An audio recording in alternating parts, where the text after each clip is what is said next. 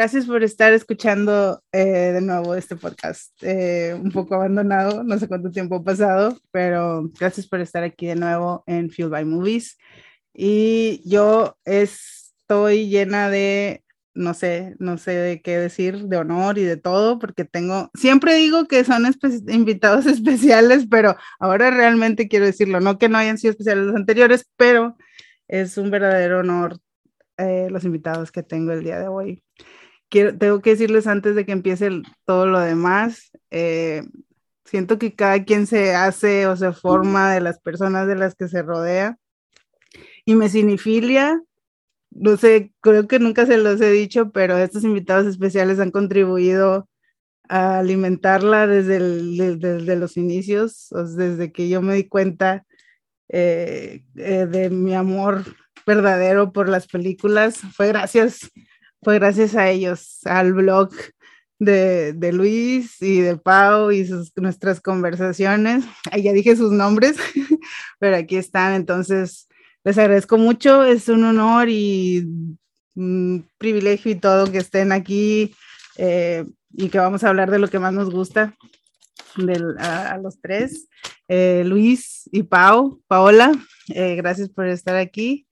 y pues nada, no sé si quieren saludar o decir algo. Hola, ¿qué tal? Pues, este, primero que nada, pues muchas gracias por invitarnos. Es la primera vez que estamos en un podcast. Entonces, pues eres nuestra madrina.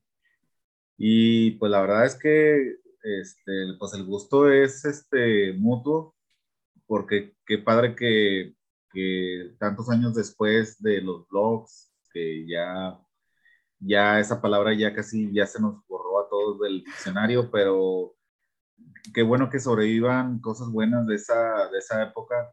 Esa época estuvo muy, muy padre. Y pues qué padre que, que la amistad sigue y que, que las relaciones que, que, se formaron ahí, ahí están. Y pues la verdad que fue una época muy padre donde todos, este, como descubrimos cómo expresarnos mejor o cómo disfrutar más el cine, ¿no? Fue una época muy, muy, muy buena. Y cómo compartir, ¿no? Entre nosotros. O sea, como que fue a lo mejor para algunos que escuchen esto, no, ni siquiera un blog, así como que un blog, un blog sin V, no, un blog con B grande, eh, no, no es un videoblog, no, un blog donde escribías. Eh, Luis tenía un, un, blog, todavía existe, creo que todavía tiene, eh, todavía funciona. Ahí está, todavía. Creo que el mío también. sí, que se llama, se llama Cineralia, que es por, eh, no sé, siento que eres de los primeros que leí y que, yo quiero escribir así. O sea, quiero, ah. quiero captar las ideas que, o lo que me deja una película así, no sé. Entonces, sí tengo mucho que agradecer de parte de lo que yo soy o de mi afición es en lo no sé, de, tu blog, de tu blog ahí salió. Y si lo, pueden encontrar, yo creo todavía, porque todavía existen, todavía. De hecho, creo que cuando caigan todas las redes sociales, cuando, cuando el apocalipsis, del, bueno, lo que sea de las redes sociales caiga, eh, van a sobrevivir los blogs, entren ahí a Blogger y ahí va a estar Cineralia y va a estar, va a estar el mío que ya ni me acuerdo cómo le puse. Van a estar las recetas de Paola porque Paola aparte es, la cocina es su, es la top de las recetas de cocina y, y sí, bueno. Este, no sé, Pau, ¿quieres, ¿quieres decir algo? Ah, muchas gracias por la invitación a platicar aquí contigo. Un poco difícil eh, a veces expresar y, concordar en las ideas de, una misma película, pero está padre eh, compartir los diferentes puntos de vista. Sí, es como, es como los, igual como, mm, como en un club de libros, en el club de películas, es como ver eh, con otros ojos. O sea, todos vemos lo mismo, pero no todos eh, nos genera lo mismo, no todos percibimos lo mismo. Entonces, el, que eso es lo que une de las películas. No, no tanto lo que tienes en común, sino lo que te hace diferente, lo que tú captaste y escuchas de otros y dices, ah, nunca lo había pensado así, que es una de las virtudes del cine, ¿no? De haber, hacer, ayudarte a ver el mundo de otra manera, desde otras perspectivas. Y, o sea, es como que aún más de que quien lo ve, no solo lo que te está mostrando, sino todas las perspectivas de lo que, de todos los que lo vemos, o, las diferentes apreciaciones, ¿no? Y fíjate que sí, a veces eh, hemos tenido así entre nosotros como ideas muy diferentes, ¿no? De una, de alguna película. Sí hemos chocado alguna vez ahí en opiniones y eso, pero hasta ahora las diferencias han sido manejadas con, con mucha madurez. Sí, no, y son, no, y son como yo siento que yo tengo muy gustos muy diferentes a Pau. Pau que es tiene los gustos más únicos que conozco, así que en serio, de, esta no me gustó, no, hombre, no. Y me gustó esta, y yo, en serio, no me gustó, pero no veo eso que tuviste, no, a mí no me dejó eso, pero nunca ha dado lugar a una pelea, sino de que, ah, o sea, como que te da a pensar, nada más, te nutre, es, es nutritivo. Como que la voy a ver a ver si es cierto. Sí, a ver si, a ver si puedo verla ahora con esa, con esa, no sé, con esa perspectiva, o ya con esa idea en la cabeza, tal vez ya lo capto, no sé. Pero sí, eso, que eso es lo que ah, siento que es lo bueno que deja. O sea, no, el, el, el, el intercambiar ideas de películas no es saber quién sabe más o a ver quién, sino como alimentarnos de otras experiencias y de otros puntos de vista. Entonces, Ay, gracias por, por estar aquí otra vez para hacer justamente eso de lo que vimos eh, en este año, que, que como que ya, ya, hemos comentado que lo tenemos como que entre, entre nublado la, la, diferencia entre el año pasado y este, estábamos de que, ay, no, es que esta no la vi este año, cuando fue la primera vez que veo el cine, no fue, fue el año pasado que abrieron un rato y lo cerraron y volvieron a abrir, todo está muy confuso eh, nuestra lista está tal vez un poco no muy estructurada, no, no, lista, puede que sea lista de favoritas, puede que sea no lista de favoritas. Son menciones nada más de lo que vimos este año y que para nosotros es destacable y para nosotros alimentó un poco más nuestra cinefilia y nuestro amor por, por ver historias y, en pantalla y, y, y disfrutarlas. Eh, sin ningún, con un orden particular, un orden particular, así desordenado es como ha estado este año confuso y este mundo confuso que está, que está ahorita, pero que afortunadamente una vez más, como todos los años complicados, siempre el cine sale como que así de que aquí estoy. siempre, siempre hay algo que rescatar del cine, siempre. Entonces, estos tiempos, pues, es cuando más, si siempre lo haces, cuando, cuando más nos ha, nos ha salvado, nos ha ayudado. Eh, tener al cine como aliado, ¿no? Sí, pues nos, nos ayuda a, pues no distraernos, pero sí a, como, a, pelear por sobrevivir, ¿no? A decir, ah, tengo una razón para llegar a febrero, tengo una razón para no enfermarme y llegar a febrero y poder ver la nueva película que va a salir.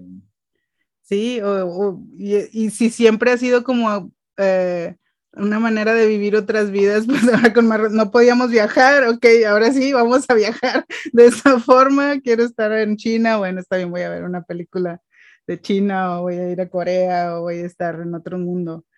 Ahora fue literalmente, bueno, no literalmente, pero ya más, eh, más práctico el, el, el, el, el beneficio que ofrece la, la sí, el, el que sea un portal a otros mundos, a otras realidades.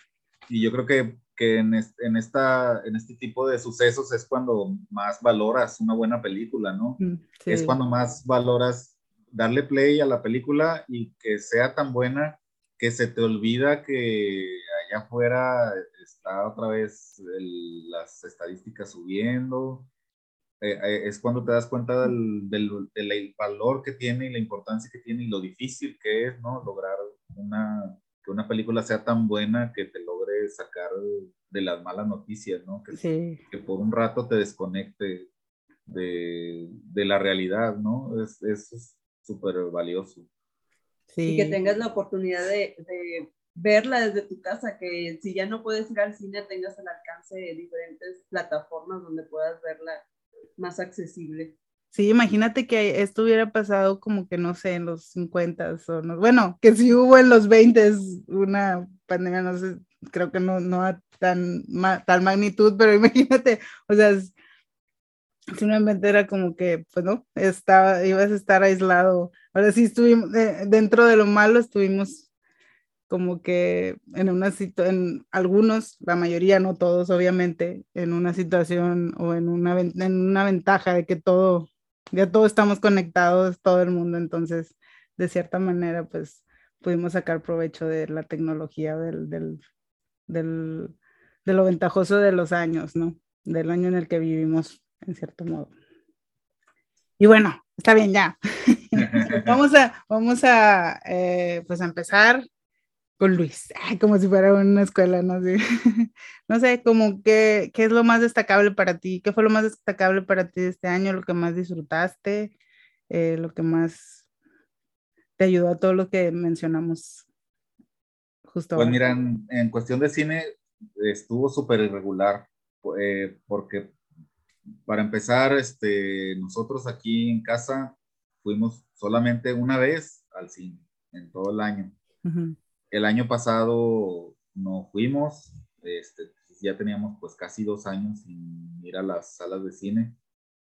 Y llegó una película que a todos en la casa nos emocionaba mucho y dijimos, no, pues tenemos que ir, tenemos que ir a verla, tenemos que regresar. Y pues fuimos a ver eh, la nueva película de Cazafantasmas, que se llama, ¿cómo se llama en español? El legado, bueno. sí, Afterlife en inglés. El legado. Eh, y pues bueno, ¿qué te puedo decir? Muy emocionante. O sea, después de tanto tiempo sin ir al, al, cine, cuando antes íbamos, este, pues no, no cada semana, pero sí íbamos muy seguido y pues era, fue bien emocionante entrar a la sala de nuevo y ver la, la, alfombra y las luces y sentir de nuevo el sonido así que te va envolviendo. Y pues súper emocionante. Y aparte, pues qué bueno que fue con una película así, tan efectiva, ¿no? Una película de entretenimiento puro, sin gran, grandes este, pretensiones, nada más divertirte, porque la pases bien. Y pues la verdad es que la disfrutamos bastante. Nos hubiera dado coraje ir al cine y ver algo que nos hubiera estado tan bueno, pero la verdad es que lo disfrutamos mucho los cuatro, mis hijos y nosotros dos también. Por igual la, disfrutamos mucho. Porque era justamente eh, así para todas, de todas las generaciones, ¿no? O sea. Sí, creo que lograron ahí hacer como un buen puente de las generaciones, de que la puedan disfrutar, de que la puedan descubrir los niños que nunca habían visto algo de Cazafantasmas. ¿Tus niños nunca habían visto las anteriores? Sí, sí las han visto. Ah. Mis hijos sí, mi hijo es fanático de, de Cazafantasmas. Mm. Una piñata, un cumpleaños, el tema fue Cazafantasmas. Este, estuvo súper loco, estuvo muy padre. Este, y, y, de hecho él fue como el que nos empujó, nos convenció a que fuéramos todos a verlo. Y pues sí, fuimos con mucho gusto. Y la pasamos muy bien. Y creo que lograron eso, lograron hacer un, un puente muy bueno para que la puedan disfrutar los que habíamos visto las anteriores, este, ya sea en, en VHS o en el cine, y, también que la descubran las nuevas generaciones, ¿no? Los nuevos, sí. Creo que sí lo lograron hacer muy bien. Entonces, pues la experiencia en el cine, pues estuvo padrísima. Oye, me dio curiosidad porque dijiste así como que, ay, y sí, o sea, sí estoy de acuerdo, es una muy, a mí también me gustó mucho, sí lloré, pero no, yo asumo que es como que se me juntó la nostalgia y todo. Me imagino que los niños no lloraron, ¿verdad? o, no, o no fue tan emocionalmente eh, impactante como para los los ya mayores. Y sí, o sea, sí, sí me imagino cómo sería la película perfecta. La primera que yo vi en el cine fue el año pasado y fue Tenet, que nada más no, me, no me gustó tanto y nada más me emocionó porque era mi primera, era mi regreso al cine, pero realmente no tenía mucho que rescatar de ella. Y, no, y sí esperaba mucho porque pues es Nolan, pero no sé, mm, sí me habría gustado que fuera más una así, como, como Ghostbusters. Y me dio curiosidad como preguntar, ¿qué, ¿qué, película crees que habría sido así como que Inga? Porque para mí Tenet no fue así como que la decepción, nada más fue de que, mm, pues no fue tan, no fue tan increíble como pensé, pero tampoco fue así como que, ay, no puede ser que vine a esto. como cuál se te ocurre que pudo haber sido una que dijera, ching, no, no, para hacer el regreso no, no, no valió la pena. Híjole, no sé. Este, es que yo creo que cualquiera que hubiéramos ido a ver, ¿cuál? Wonder Woman. ah, bueno, Wonder Woman. 1984. Sí, fue un poco una decepción, la verdad. Que por cierto no la he visto, este qué, vergüenza, pero no, no la he visto. Sí, bueno, en casa también tenemos una super fan de Wonder Woman. Este, entonces sí, la estábamos esperando con mucho gusto. Eh, y pues sí, la verdad es que no es que sea mala, no, no, no fue mala, pero es que la primera había sido muy buena, estaba muy entretenida.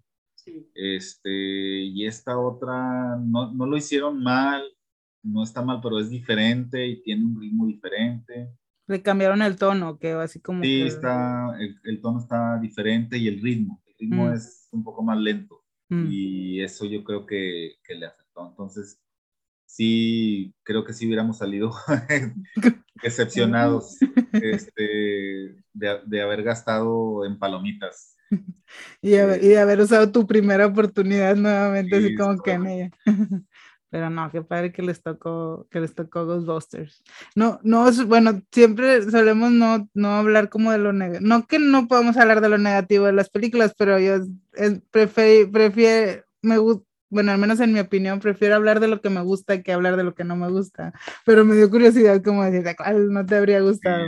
Que yo tengo que decir que una decepción para nivelar esto de este año para mí es la única mención que voy a dar negativa eh, fue The Green Knight.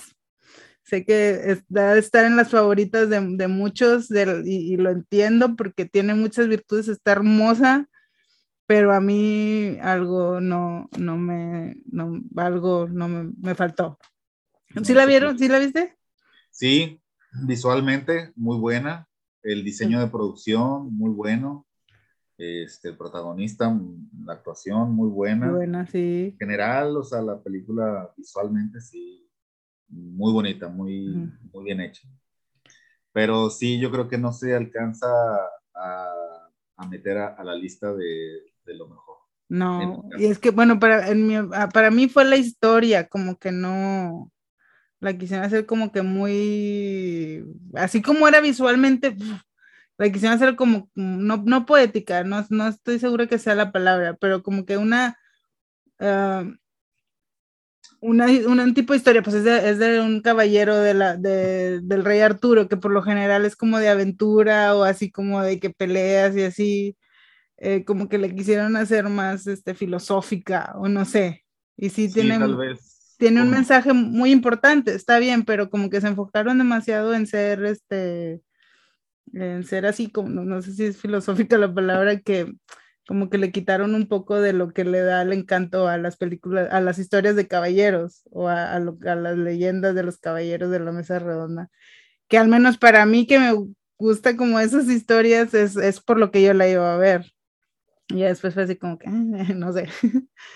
Pero sí, sí lo entiendo si está en de favoritos. Un poco sobria, ¿no? En, en la cuestión de los personajes. Sí. Sí, no, tal vez no hace que, que, te emociones tanto con ellos, no hace que, que los quieras o que quieras acompañar al, al, protagonista, ¿no? Quizás un poco fría, ¿no? Tal vez. Sí, ándale, creo que esa es la palabra. Está como que no, no hay como pasión, como pasión en el sentido de, de, los, de los personajes que te contagia así, ya sea malo, sea bueno. Tal vez es como que buscar mucho como lo tradicional de bueno contra el malo y así. Aquí está como que muy, este, en tonos grises, que pues está bien, pero no sé, como que en una historia de caballeros pues preferiría que fuera como que más, este, más, más Sí, ándale.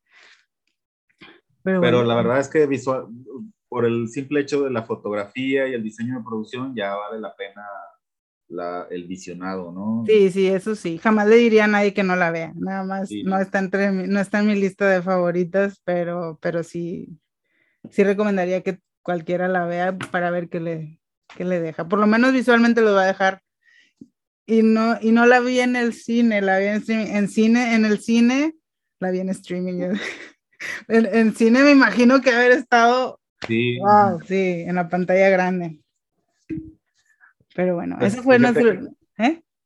No, pues fíjate que aquí, en, pues en mi caso, el resto de las películas las, pues las estuvimos viendo en streaming, en las diferentes plataformas. Fuimos ahí como probando, a ver cómo funcionaban, a ver cómo estaban los catálogos y esto, a ver iban ahí este, estrenando. Y pues fíjate que aquí, por ejemplo, en mi caso, la, la plataforma que más me queda de ver es Prime, mm. eh, porque creo que es la que tiene menos películas interesantes. Este, sí, ahí este, estrenado algunas cosas, pero no, no me han parecido como tan, tan sorprendentes. Pero, por ejemplo, ahí se puede ver El sonido del metal, Minari, que mm, pues, son películas muy buenas y que estuvieron peleando en los premios este, del año pasado. Está la nueva plataforma, la más nueva, que es Star Plus, y ahí se puede ver Nomadland, que es una mm. película que me gustó mucho. Sí. Pero creo que ya está en mi lista del año anterior. Este, fíjate que, por, bueno, por ejemplo, en HBO, en HBO Max, eh, ahí nos regaló, regaló varias cosas, eh, así como para entretenerse, para echarse en el sillón y comer palomitas, El Escuadrón Suicida ah. fue una muy buena opción. La película de Nadie, que, que se acaba de, estrenar, es también una película muy de entretenimiento, muy, muy buena. Que es con este actor de, de Better Call Saul, ¿verdad? Es él, sí, ¿verdad? Sí, es correcto no me acuerdo cómo se llama él, pero sí, no la he visto, pero sí la he querido ver, como que... sí, se me hace como que, no sé, como la premisa chida, se oye, se oye bien. Como, él, se ve como que el más común de los hombres. Siempre que intenta, es un nombre común y no sabes. Y él es el prototipo, o sea, lo ves y dices, oh, sí, ahí sí se la creo que va a ser una sorpresa. Pero sí, su trabajo, su trabajo como actor es muy bueno. Es muy bueno, sí, me lo voy a imaginar. da un cambio muy bueno. Mm. Sí, es sorprendente. Este, la película, la historia es súper sencilla, pero el trabajo de él yo creo que hace, que, mm. podría terminar en cualquier cosa, pero la verdad le da ahí un nivel. Y, el, y también el reparto que lo acompaña. Mm. el Conjuro 3 también se estrenó en HBO Max. Este, también una película muy, muy palomiteable este, muy divertida. Aquí en la casa somos fans de, de las películas de, de, terror. De terror. De la serie del, del Conjuro. Muy criticada porque dicen que es la peor de las tres. Sí, yo no la he visto, así que no, no puedo ah, formar una opinión. Sí, pero... está, sí está diferente a las otras, pero se me hace que cumple. Mm. ¿A ustedes sí les gustó la segunda? La de, que es la de, pues es la que pasa en Londres, ¿no? Sí, sí, sí. sí. Que, bueno, sí yo, sí, yo recuerdo que esa no me gustó. El Conjuro, la primera, esa es de mis películas favoritas de las últimos, es de mis películas siempre, ¿no? Entonces, así que cuando vi la segunda, pues tenía como que toda la expectativa, a lo mejor eso fue también como que lo que medio le bajó, no sé.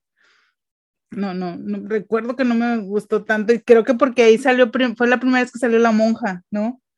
Ahí sale la monja. Y no, no sé, no me encantó la caracterización entonces eso como que ya me le mató el rollo a todo lo demás. Pues fíjate que esta tercera se me hace más oscura, se me hace más, como que tiene un, un, horror o un terror un poco más real, como de una maldad más, eh, más palpable, o sea, más mm. apegada a las personas y no tanto a, un rollo ah, ahí espiritual o de demonio. demonio. Ah. Entonces sí, ah, sí, nos desbalanceó y aparte la vimos en la noche, ¿no? Noche, y aparte de, del tono oscuro de, de, la historia, es un tono oscuro en la fotografía, entonces sí está, sí está oscura. O sea, sí te, te, da, te da, todos los elementos para te saca de, de balance un poco.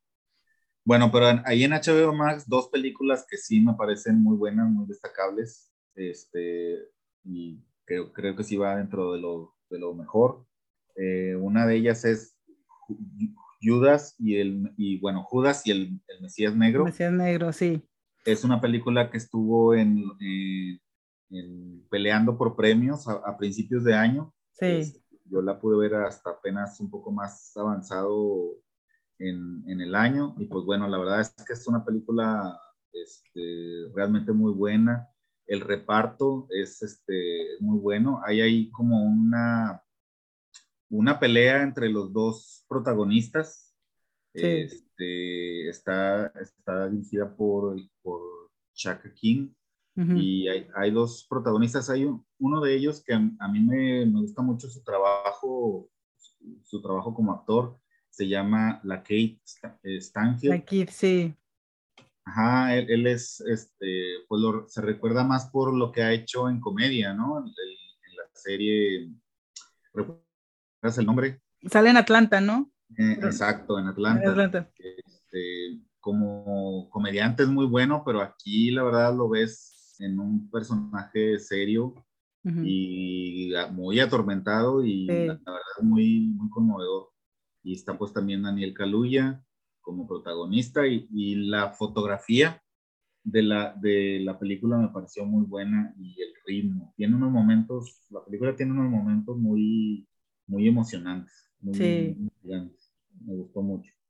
Y sí, sí te sientes como, o sea, tiene el título perfecto por, o sea, la historia y todo, porque sí te deja sintiéndote así como, sí, como si hubieras visto a Jesucristo no, no sé, alguna eh, de la vida de alguien pues inspirador, no sé, de como un mesías. Sí, creo que el, el, título te da un poco de, o sea, te cuenta prácticamente toda la película, pero, pero vale la pena verla, o sea, mientras la vas viendo vas, vas descubriendo ¿no? más detalles. Sí, me pareció. Y mencioné como, no sé por qué dije, porque se me vino a la mente eh, Jesucristo Superestrella, precisamente. Es que mi canción favorita de Jesucristo Superestrella es la de Judas, que dice así como de que, sí, básicamente de que por qué me juzgas si es alguien, algo que tenía que hacer, ¿no? O no sé. Entonces, esa como ambigüedad, esa complejidad del personaje de Judas, que casi siempre se le pone eh, en tonos de lo que se, se, le pone en la historia como que el villano es blanco y negro, ¿verdad? Es como que el traidor y lo que sea. Siento que aquí, bueno, al menos en, en la canción de de Superestrella y en esta que es como que una alegoría, eh, tiene como esa complejidad, o sea, es de que no es blanco y negro, o sea, sí está, no sé, el personaje de la Kid tiene, bueno, que ya dije que él es el Judas negro, pero tiene como que esa, esa, no sé si la palabra es ambivalencia, pero sí como, no, no, está hecho, como que ni si, puede que hasta ni siquiera te, no es de, los, de los personajes que se te quedan, pero no, no precisamente porque te agrade, pero es algo muy, muy fuerte en su carácter que, que se, se queda contigo ese, ese, personaje, no precisamente porque te agrade, no porque eh, eh, empatices con él o con lo que hace o, sus acciones, simplemente está muy bien interpretado y muy bien dibujado en el guion y todo. Eh, que se, sí, es de esos, esos personajes que, que se prolongan en, tu, en la memoria de, de, de quien los ve, ¿no? Sí, es la, es la magia de un buen actor. Es la magia Que, que, aunque no te agrade lo que hace o, o que no te sientas tan identificado, pero está también retratado que, que permanece en la memoria, como dices, el trabajo. Y ahí en HBO Max, eh, pues ahí sí, yo creo que la, la joya de la corona es, se aventaron el 10 al estrenar ahí la película Dune. Ah, ah sí, sí. Denis Beneville. Eh, pues la verdad es este, una película muy buena en todo, el, en, en todo el año, la verdad. Y pues la verdad es que a mí me sorprendió mucho, me gustó mucho, eh, primero el ritmo, que a pesar de que es una superproducción y que de algún modo pelea contra otras películas que tienen también así una inversión de tanto dinero, pero se, la, se tomaron la molestia de, de hacer una película para, para adultos y que no, está, no se apresuraron hacer las cosas este, demasiado entretenidas, ¿no? Sino que le mm. dieron el peso que debe ser, el ritmo muy medido, este, muy disfrutable, la verdad, el ritmo. Y algo que también me sorprendió mucho es que, a pesar de que es una película del espacio y que hay naves espaciales y, pues ya sabes, la, la, todas las convenciones, ¿no? Todas las reglas que hay tienen que cumplir. Pero el mundo que nos crearon este, era totalmente original, o sea, todo lo que ves en la pantalla, eh, todo se sentía como muy nuevo, como que lo estabas viendo este, por primera vez. No se parece a nada. A mm. pesar de que hay muchísimas películas de ciencia ficción y del espacio. Eh, y que seguramente hay algunas, perdón, seguramente hay algunas que están inspiradas en Dune, porque tanto en la novela ah, como que ya hubo, y aún sí cierto, sí cierto eso que Sí, pero el, el, este, por ejemplo, el vestuario, los escenarios, los sets, las construcciones estas que te pasan ahí, incluso hasta las naves, los vehículos, o sea, todo era como muy, como muy original visualmente y eso está muy difícil de decirlo, ¿no? En más de una película. El villano, el villano, bueno, sí, el, bueno, no sé si el villano, eh, si estás con la otra familia, ¿no? Está, sí, está totalmente tétrico y súper bien interpretado. Bueno, que no sale tanto, pero, pero sí, sí da ñañaras. no sé, como que un, repele, de que sí lo pintaba como, como el villano. Y aparte, no sé, no recuerdo exactamente qué escena, en qué escena, porque bueno, a mí sí me gustó mucho, pero la verdad es que como que sentí que se acabó, y debí recordarme, sí, decía, decía parte uno, decía capítulo uno, no, recuerdo. Al principio dice, ¿verdad? Que es la primera parte, dice primera parte. Entonces a mí, obviamente, sí me dejó así como que incompleta, ah, me, faltó. O sea, sí me diste todo así como que bien con el ritmo que pero me falta. O sea, debí suponerlo desde que decía primera parte del principio, pero como que era, como que me dejó con ganas de tener una, un, un close un closer, closure, no sé. Pasó como en, en, la primera entrega del Señor de los Anillos, ¿no? Mm. Que sí me acuerdo que cuando la fuimos a ver, el, mucha gente sí salió decepcionada porque esperaban una conclusión, pero pues que, sabían que, que, era una serie de libros, ¿no? Tan grande y pues que la película se había, había dividido en tres, en tres episodios, ¿no? Sí, sí pasa un poco eso, sí, sí creo que le dan ahí una conclusión, que le dan ahí como una especie de cierre, pero pues sí, evidentemente no, no te cuentan la, la, historia completa, ¿no? Y pues qué bueno que, que ya se que ya se confirmó que, que van a hacer la, la, segunda parte, entonces pues eso está... Sí, que no nos van a dejar con eso, bueno, a los que nos dejaron así con eso. que no te van a dejar con esa sensación para, para siempre, sí. sí. Oye, fíjate que eh, pues con esto de la pandemia, que las salas están cerradas, hay algo muy bueno que, pasó, que los festivales de cine en México eh, empezaron a hacer funciones en mm. línea. Sí, sí, sí. Entonces eso está súper padre porque eh, se estrenan películas o presentan películas que quieres ver, pero que a lo mejor no puedes ir a Guadalajara o puedes ir a Morelia a, asistir al, festival y ver las películas y entonces las estuvieron presentando con funciones especiales en, en plataformas. En plataformas, sí. Algunos este, con sus propias plataformas y otros a través de, de Filming Latino, que es una plataforma este, en Cinépolis, ajá. Eh, pero yo creo que, que, hay que destacar Filming Latino, que, que le está dando, les, que está siendo muy útil, eh, está creciendo porque precisamente los festivales, las muestras, la están utilizando para presentar sus películas, porque no, la, no las pueden presentar o no las pudieron presentar en presencial. Y, y a, a, nosotros también nos sirve, como espectadores, nos sirve para poder ver esas películas, ¿no? Que, que se van a tardar más en llegar a, a las salas. Sí, que son las que más se, se a mí sí, se, por decir, si sale una, una película mexicana y, casi siempre duran una semana, sobre todo si no es muy comercial, para encontrarla después es de que va, va a estar años, no sé, para que la puedas ver. Entonces sí, sí, cierto, o plataformas así como Filming. Cuando yo me enteré que existía esa, esa plataforma, dije, ay, esas películas, esas películas mexicanas, o sea, va a haber películas mexicanas y que son las que siempre batallamos en encontrar después, porque lo que es Hollywood y todas las demás, pues ya sea como que en torno o lo que sea, se siempre hay maneras de, de, que las distribuyen que llegan a ti. Tú no sabes cómo llegan a ti, pero tienes acceso, ¿no?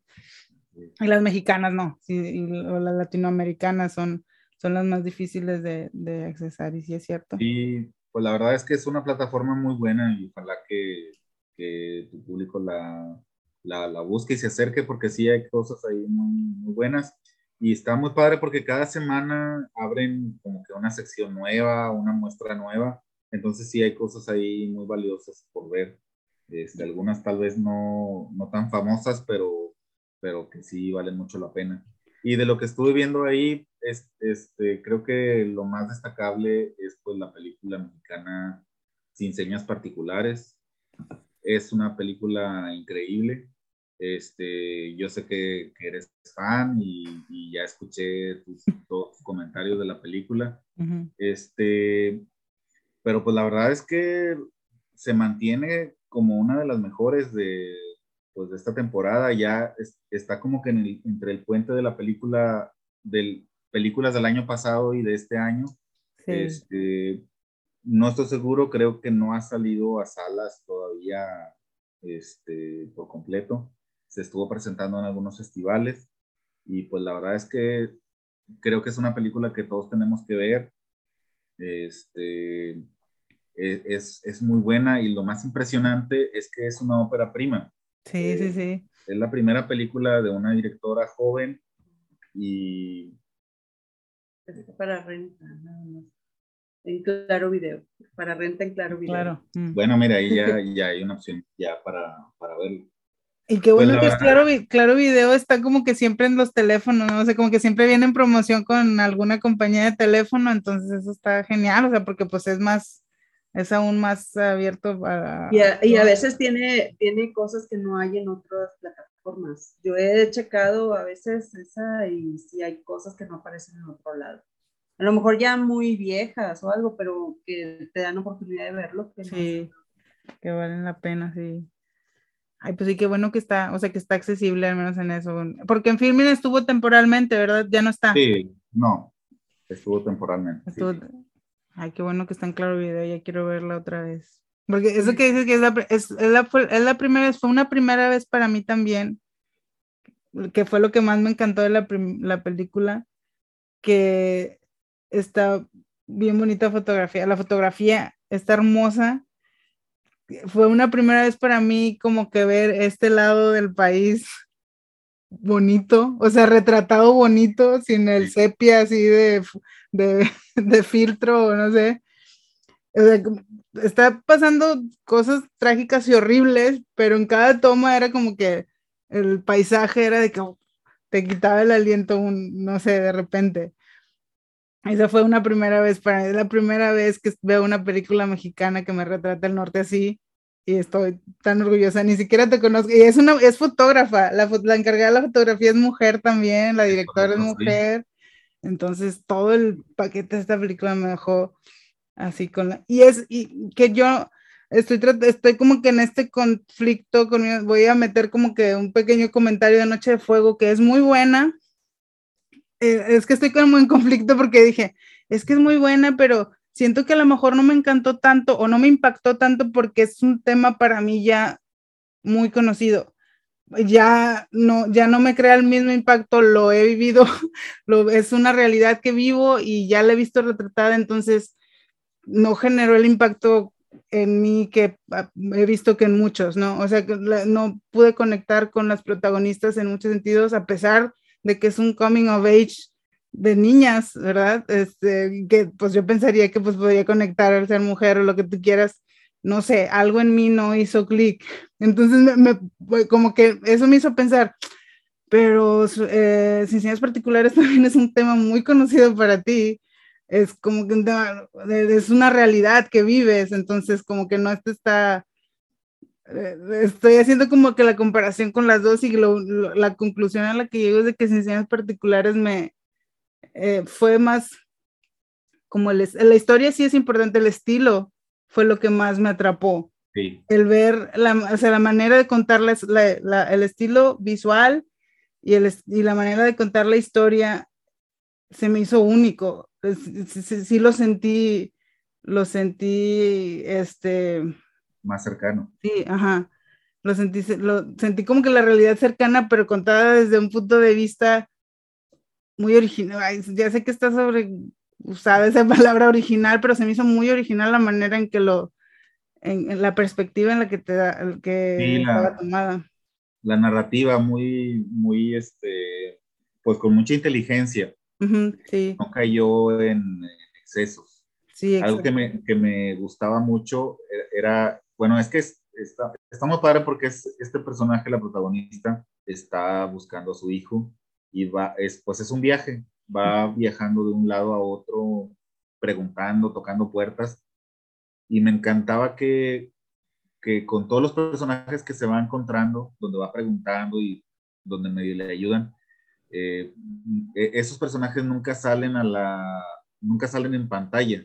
Mm. O sea, ves un hombro, ves una mano, ves eh, la cabellera de, de, ahí una mujer, pero nunca los ves, ¿no?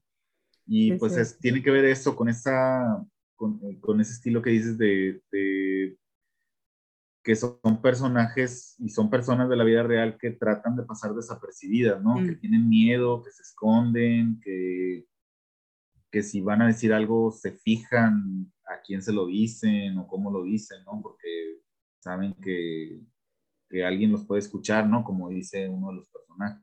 Sí, sí, sí. y creo que sí, es una película hecha con, pues, con mucha inteligencia, la verdad. Está, e, es, muy, este, es, es, una excelente película, la verdad. Y se aparte, aparte, como lo que dices, que ves el norte retratado de otra manera, o sea, sí, comparándola con, con la otra película, la de Noche de Fuego, pues sí lo vemos un poquito más lejano, aunque sea un tema que también, este, pues afecta a todo el país. Yo creo que al ver los árboles, a ver el paisaje, pues sí lo vemos un poquito más lejano a esta otra que, que lo vemos eh, eh, al, asomarte a la ventana. Y que se nota más ese, ese tipo de historias acá en el norte. Sí, sí, cierto, como que la realidad, la realidad de Noche de Fuego es más real, no sé si tenga sentido, o sea, como que más inmediata y palpable. Más, más, más, y acá es una realidad que te está como que con ciertos, con cierta, no, no filtro, sino como que, y hasta como que hasta ahorita me hizo clic que, que dijo Luis de que va viajando, es como si fuera una road movie, es una road movie pero para nada la, típica road movie que es como que de aventura y de diversión. Esto es como que una road movie con el corazón, con el Jesús en la boca y la angustia todo el tiempo de que siempre puede pasar. Y, eso logra, que eso es lo que nosotros sabemos que se siente vivir así y que alguien que va pasado por eso, todos desafortunadamente conocemos a alguien que ha pasado por eso, que se le ha desaparecido a alguien. Y, y siento que logró como transmitir de cierto modo ese sentimiento. Aparte de que, no, sé si es un plot twist, aparte de que la perspectiva que te da como del otro, de, de ambos lados o de todos los, los, eh, los puntos de vista de todos los involucrados, ¿qué pasaría si estás de qué lado o de qué no?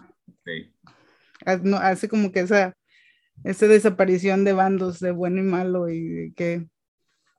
Entonces sí, es, definitivamente una de las películas, es del año pasado, yo también la vi este año apenas, eh, pero sí de este, de este 2020 interminable, eh, indiscutiblemente es la, bueno, sí, para mí sí es la mejor película mexicana de, de, todo, de estos últimos años.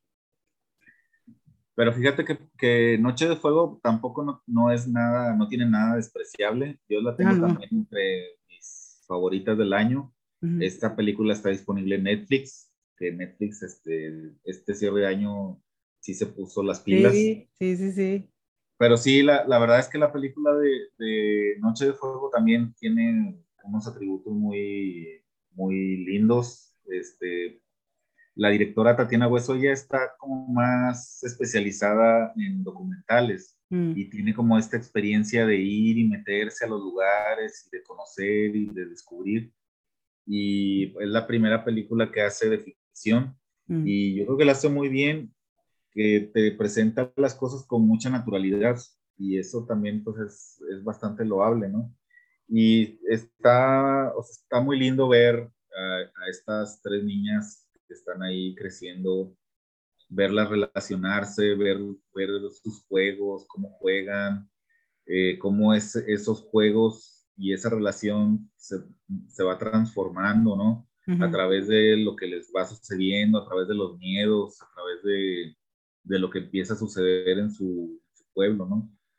Y también la relación con, con la mamá, entre la, la niña y la mamá, de cómo, de cómo la, la, mamá está consciente todo el tiempo de los peligros que hay ahí, del peligro que corre su hija y de cómo de una forma casi imperceptible la empieza a preparar y le empieza a decir, cuando escuches esto, hay que hacer esto y a ver, pon atención, ¿qué estás escuchando?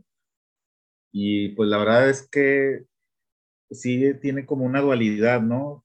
O sea, tiene tiene, o sea, sí es una realidad pues muy triste también, dolorosa también, pero te, presentan las cosas con, de una forma muy bonita, o sea, no, no es, te digo, las relaciones de los personajes son, muy entrañables de, ver. y lo que dice es que es, tiene una naturalidad, o sea, es como que eh, te, puedes, igual no identificar, pero puedes como que eh, se hace, no, no, no, que tenga que ser creíble o increíble, pero se, se, ve tan natural que simplemente lo aceptas como que esa es una realidad. La, verdad no sabía eso de que ella tenía más, más este, experiencia en documentales, pero ahorita que le dijiste sí, tiene, tiene sentido. Lo que decíamos es que la realidad de Noche de Fuego es como que más realista, ¿verdad? Entonces más, más así, más inmediata y palpable yo creo que tal vez algunas personas esperaban como un cierre con más fiereza o no sé, porque bueno, ya estamos acostumbrados así, ¿no? Inclusive en la noticia estamos acostumbrados a que ese tipo de cosas terminen muy, muy mal. Y bueno, pues en la película, o sea, el cierre de la película sí es muy triste, pero, pero, la, o sea, la película es eh, muy femenina, ¿no? Entonces creo que eso le da ahí un toque un toque diferente y, pues creo que eso también se agradece. Pero, es, pues, una realidad cruda desde los ojos de, de, de unas niñas inocentes. Y, y como, o sea, es como que enfrentándose a una realidad, acoplándose a una realidad, parte de, las, de los cambios que, que, que están generándose en ellas porque están creciendo, eh, es como que están creciendo en un ambiente totalmente no, bueno, que ellas lo vuelven natural para ellas, pero no es natural, la violencia no es natural, lo que se tiene que, que enfrentar no es, no es natural. Y, y, ellas se adaptan su crecimiento a ese entorno. Su mamá, o sea, desde sus padres, todos los que le rodean los, eh, las, las educan o, las preparan para que crezcan eh, preparadas para eso, que es su realidad. Sí, sí, sí, tienen razón. Yo creo que ha sido, ha sido unos buenos años para el cine mexicano, han salido buenas películas. Hay otra que también se perdió ahí entre los años 20 y 21, una que vimos el año pasado, la de Mano de Obra. Ah, esa película también es muy buena y, también trata un tema social, injusticia y todo ese rollo, y está muy buena esa película también. Ahorita está disponible en Amazon Prime. Ah, está en Prime. Sí. Está muy, muy bien. No También sabía que estaba, pero hablábamos, era la de La Paloma y el Lobo. Ah, sí. No sé ahorita si vaya a estar pronto en alguna plataforma. del director Regio, un director Regio, que tiene una, yo la vi y tiene una muy buena fotografía, a mí me gustó mucho la fotografía, eh, la estructura de los personajes, está, interesante interesante de ver. Una propuesta como más autoral, una, película como más, uh, más personal. Mm. Él tiene así como un estilo muy marcado de, de filmar y de contar historias y es este, pues es como toda una experiencia, ¿no? Sí, sí es una película que vale mucho la pena ver.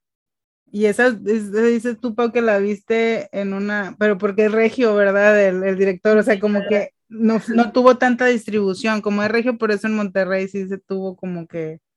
No, yo, yo la vi en una función que tuve, en un taller que tomé con él. Ah, ok. No, no es como que fue de No, que no fue fue- Ah, No fue función. Esa película estuvo en, en festivales. No sé si tal vez tuvo alguna función ahí especial, así en, a través de Filmin Latino, no recuerdo. Creo que sí salió a pantallas, este, pero salió en un momento en el que todavía no había No. tanta influencia en los cines, Mm. entonces tal vez no, no le fue muy bien que digamos, pero, pero la película es muy buena y pues sí espero que pronto llegue a, a alguna plataforma para que se pueda seguir apreciando. Aquí aparece que está disponible en YouTube a la renta, entonces Ah, eso ya bueno, por es- lo menos, sí, por lo menos ya esa es una manera de, o sea, sí está disponible, ¿verdad? Ojalá la pusieran en el cine, que es ahorita que ya está volviendo, gracias Spider-Man, como que ya, como que ya volvió En la el cine creo que estuvo en abril, en mayo. Ah, a principios de año. mm. Ojalá volviera, o no sé, como que para recuperarlo, pero bueno, al menos sí está, sí está en, algo, en, en YouTube, al menos ya es algo. Pues fíjate que Netflix este, también nos dio este, películas palomiteras muy buenas, como El Ejército de los Muertos, que estuvo muy disfrutable, la verdad. muy Sí. en casa la, la disfrutamos mucho. Eh, este, vimos, por ejemplo, La Excavación, una película este, inglesa, muy clásica, pero... Muy inglesa. disfrutable, Muy muy inglesa. inglesa Sí. muy disfrutable, la verdad, este, muy, muy buena, realmente muy, eh, es emocionante que de pronto puedan llegar es, cosas como esa, cosas tan clásicas y tan sencillas, bueno, sencillas es un decir, ¿no? Ujú. Eh, y que, que las puedas ver acompañada de, de todas las otras opciones que hay, ¿no? Sí. Eh, una película que, que a mí me, me gustó mucho y me sorprendió y que estuvo padrísimo verla a través de Netflix es la de la familia Mitchell contra las máquinas. Sí. Este, me parece súper entretenida, súper divertida, el estilo de animación, este, sorprendente, muy buena, la verdad. Este, yo la disfruté mucho, la, la vimos aquí en casa también, aquí todos amontonados en el sofá con palomitas. Realmente, este, muy, muy buena película. Este, no recuerdo si estuvo nominada o creo que apenas va, a tratar de...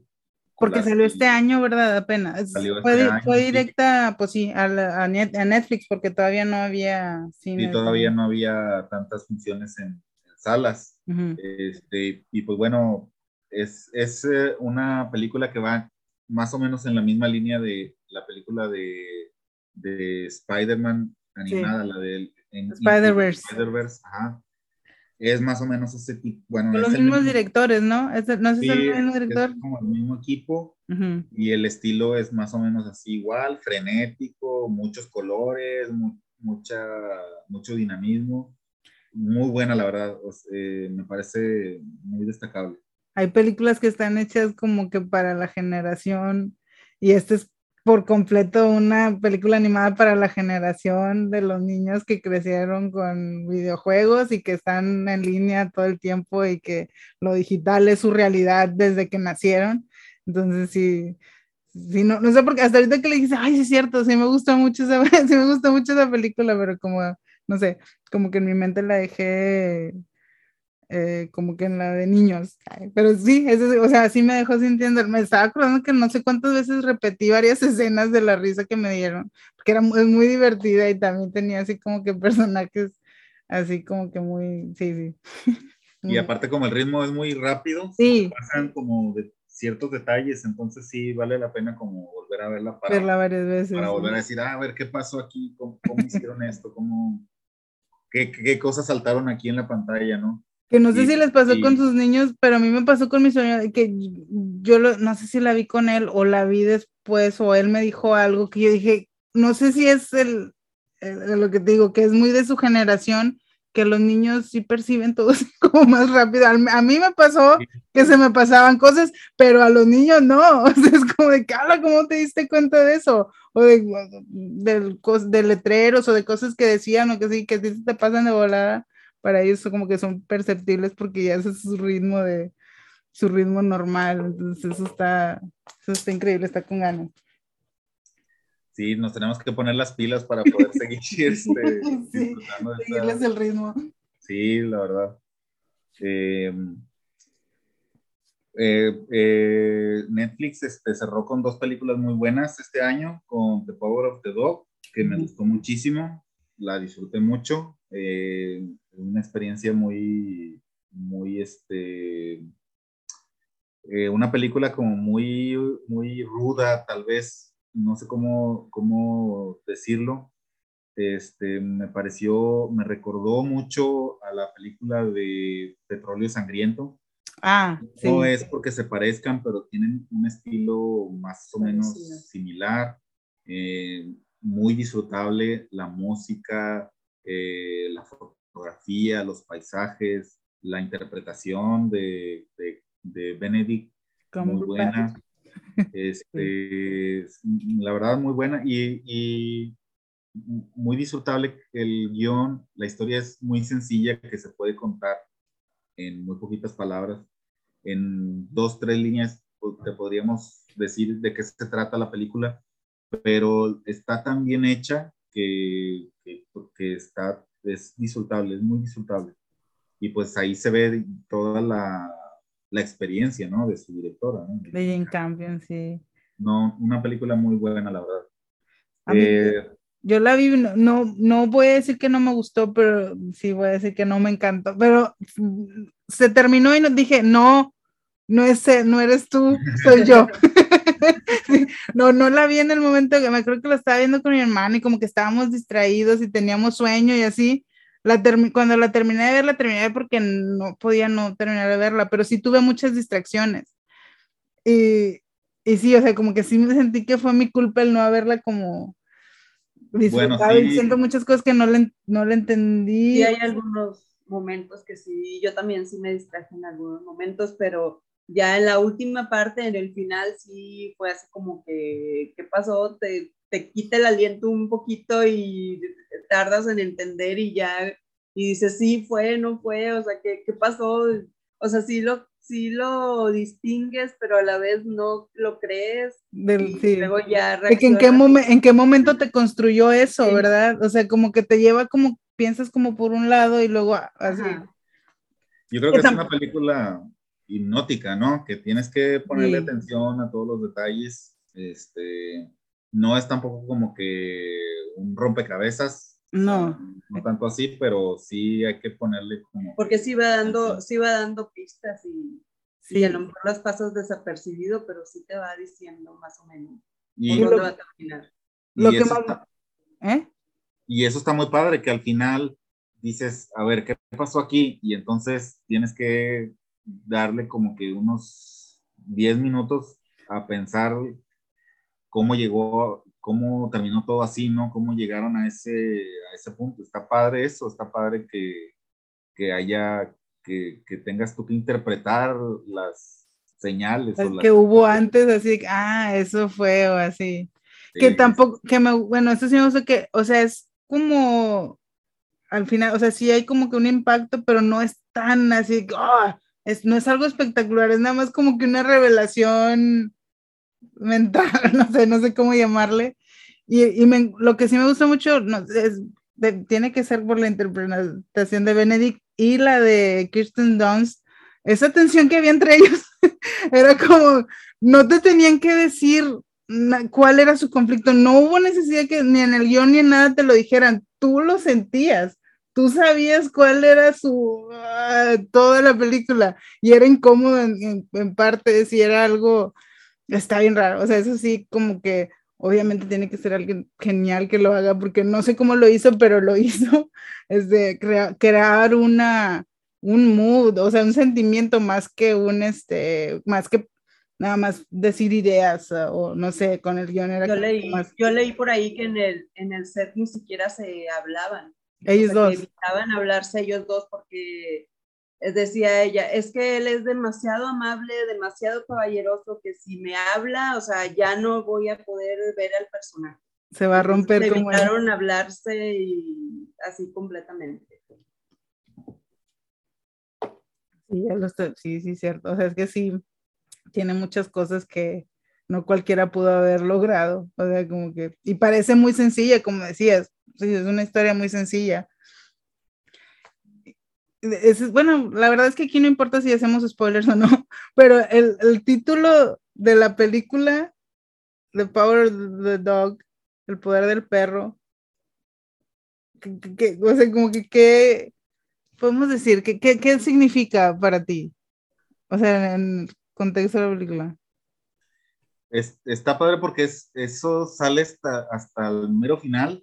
Sí. Lo mencionan ahí hasta el mero final, sí. en, en, una de las últimas escenas. Sí, ah, sí, ah, sí lo dicen. Ay, yo, estaba, yo estaba pensando que, ay, no, pues yo lo interpreté así, no me acuerdo, bueno, ves, me pasó, se me, fue en uno de esos momentos que me distraje. Sí dicen. Sí dicen. Sí, Ah, hay, que, hay que verla de nuevo. Sí, sí, sí, sí, sí, no, no, no diga, la verdad es que lo vean, van, a... Solo espero que lo que yo pienso que significaba, sí, sí, significaba eso. Se me hace que no, no le vas a atinar. no, lo, no, estaba muy, este, bueno, no sé, sí, tengo que verla de nuevo. Porque sí, sí, sí, va, sí la vería de nuevo, a pesar de que me dejó así como que encriptada. A lo mejor porque se me pasó justo esa parte, me dejó así como que y ya saqué mis propias conclusiones y dije, bueno, está bien. Así que véanla, pero véanla con atención y sin distracción. Ese tipo de, de, películas me gustan, en el que tienes que observar y en sí. el que, como dices tú, no te dicen con palabras de cómo, cómo, está la cosa, o sea, qué está pasando, sino que tú lo tienes que deducir a través de, o sea, tienes que observar muy bien, a los personajes, las interacciones que tienen, el, el, mundo que los rodea, y de ahí vas como completa, como que tú tienes que completar la experiencia, ¿no? Tú tienes uh -huh. que completar lo que está pasando en la historia, ¿no? Oye, y otra película de Netflix, este, que me parece también muy buena, es Las Tres Muertes de Marisela Escobedo. Ah, sí. Un documental. Es un, es un documental mexicano, es una película mexicana, está dirigida por Carlos Pérez Osorio y pues que te cuenta la historia de Marisela Escobedo, que es algo que yo creo que todos la hemos escuchado este, por ahí en las noticias, este, y que es nada más como que una muestra, una muestra, un botón, nada más de todo lo que, lo que ocurre aquí en el país. Y la verdad es que pues la historia es este, horrible, trágica, muy dolorosa. Eh, y, pero la forma en la que la realizaron está, es, es de, realmente sorprendente. O sea, te, te van contando eh, la historia paso a paso, cómo empezó todo, eh, cómo ella pasa de ser pues una mujer normal, dedicada a su familia, a su negocio, y de cómo una tragedia este, la va convirtiendo y va pasando por, por diferentes etapas hasta convertirse en una luchadora social a nivel nacional y que llegó a pararse hasta frente, casi frente al presidente, ¿no? Eh, que, que, puso en jaque a, a políticos y, y, criminales. Este, la verdad es que es una película muy dolorosa de ver, Sí. porque todo es, es, todo está totalmente reconocible, o sea, todo lo, todo lo que te presentan en pantalla, todo lo, lo, lo puedes reconocer en la realidad. Y además, este, está increíble porque te dicen, te cuentan, bueno, y entonces, como a, como a esta mujer no le, no le hicieron caso las autoridades, salió a marchar desnuda cubierta nada más con, una, con un letrero este, para llamar la atención de las autoridades. Y, y, luego te lo, te lo ponen en pantalla, o sea, te ponen en pantalla las imágenes reales de ella en la calle, desnuda, sin zapatos. Es, o sea, es, tiene una fuerza y una potencia este, muy buena, la verdad. Eh, y y luego, además, otra cosa que valoro mucho, eh, no porque, es que mucha gente piensa que porque es un documental, eh, la película está fea, o sea, que no importa la calidad de las imágenes, que no importa la fotografía o que no importa el sonido, que no importa la música, porque lo importante para muchos en el documental es la realidad que te está contando, ¿no? Pero esta película tiene esa realidad muy bien estructurada, muy bien planteada, que te la van contando de una forma en la que lo puedes ir comprendiendo todo y lo vas sintiendo todo con mucha claridad, pero además tiene una fotografía, es una excelente fotografía, tiene unas, eh, pues la película se compone de, de reportajes, de entrevistas, de, de, escenas que están grabadas con un celular o con una cámara, pero también tiene otras escenas que, que fueron recreadas o que fueron filmadas ya por un equipo de producción. Y, y cómo, to, cómo lo van armando todo junto y cómo te lo van presentando está realmente muy bueno. La verdad, este, considero que es una excelente película. Eh, aquí yo sé que hay muchas personas que no, que no se sienten atraídas por el documental. Documentales, sí. Pero la verdad es que esta es, esta es como una muy buena película para acercarse a los documentales. Que tienen, como, que tienen como que muchas cualidades cinematográficas, ¿verdad? O sea, que hacen uso como de... Sí, que sí utilizan edición, que, que, tienen una fotografía muy bien planeada. O sea, que lo que ves en pantalla no son este, los paisajes más, este, más bonitos del mundo, ¿no? Pero lo que te lo ponen en pantalla, o sea, tiene mucha potencia y eso es algo muy, muy este, destacable. Y recuerdo también la música, algo de la música, este, en general, o sea, me pareció una película muy, muy, muy bien armada. Y pues está tan, le fue tan bien que se llevó el Ariel a Mejor Documental y creo que también estuvo ahí compitiendo a Mejor Película, o sea, sin distinguir documental. Es documental o no. Este, yo sí creo que es una película este, muy buena. Creo que quizás, quizás no ha llamado tanto la atención porque se estrenó en Netflix así de una manera muy, eh, como muy a la mano, no sé.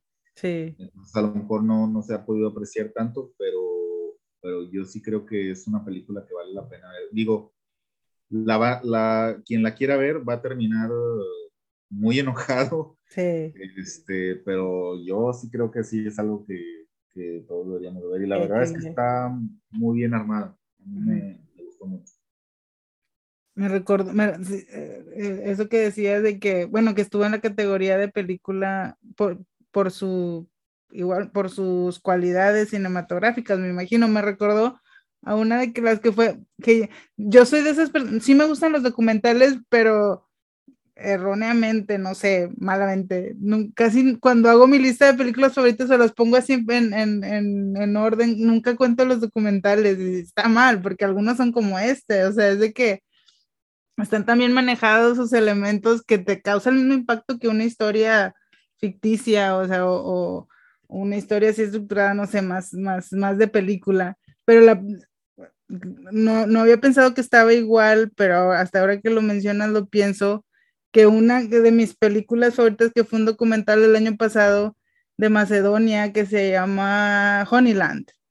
Ah, esa película estuvo mejor en los Oscars de mejor documental y mejor película, porque tenía todo, o sea, es de que estaba tan bien, tenía música, tenía fotografía hermosa, estaba tan, cinematográfica, ya sé que he usado mucho esa palabra, pero estaba tan así, de que tenía todas las cualidades de una buena película, que no podías como que, ya sé que no es minimizarle, porque un documental sigue siendo cine, pero como que estamos tan acostumbrados a que los documentales sean como que crudos, así, esa es la imagen, esa es grabación y eso que cuando llega este, películas como este, como Las Tres Muertes o como Juan y la, así como que no, bueno, al menos mi cerebro no sabe como que dónde clasificarlas y decir, ay, esto es, es realidad porque es tan bello algo tan trágico, cómo, cómo puede casarme esta como, estas emociones que por lo regular me causan las películas de que me dan como, eh,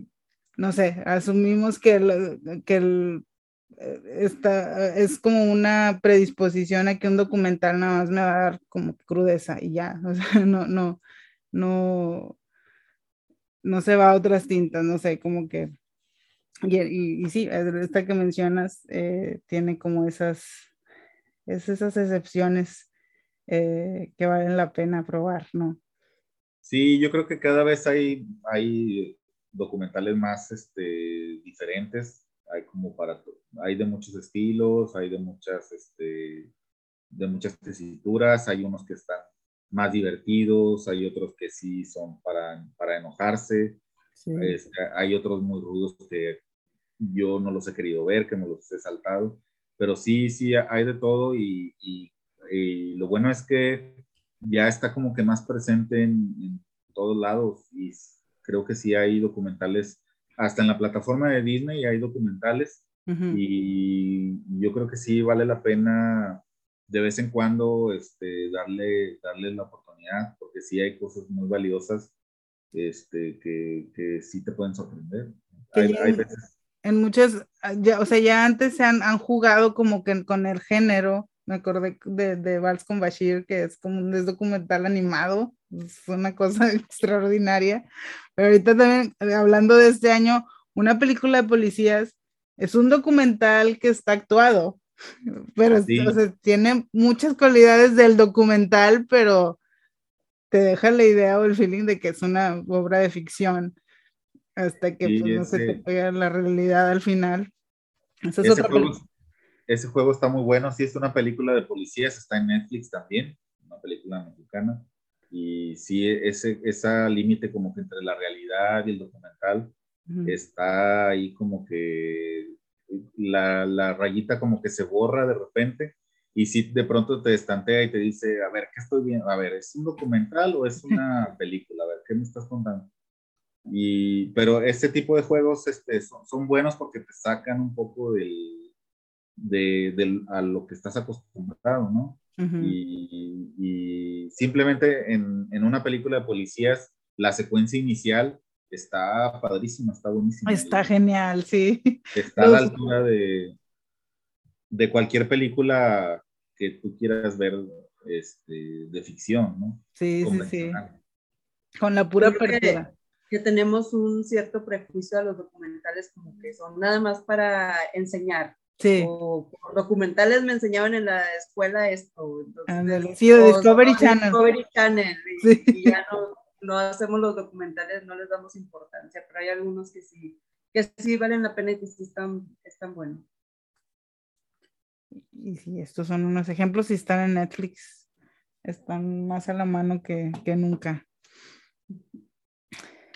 Y, y, yo creo que ya con eso termino mi, mi recorrido por este año irregular.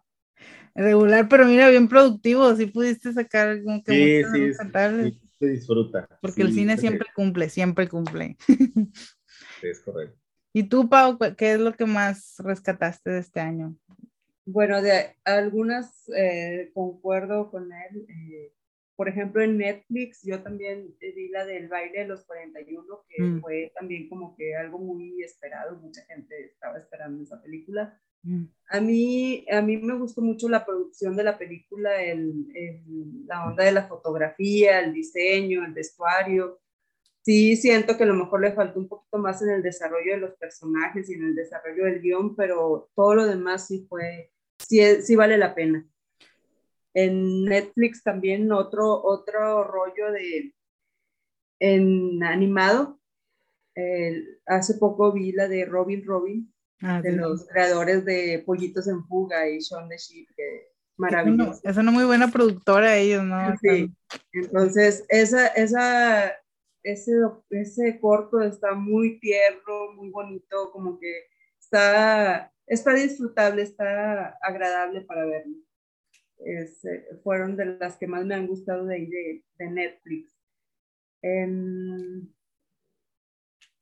Otra que, que, me gustó mucho y que está también en Star Plus es la de, de Night House.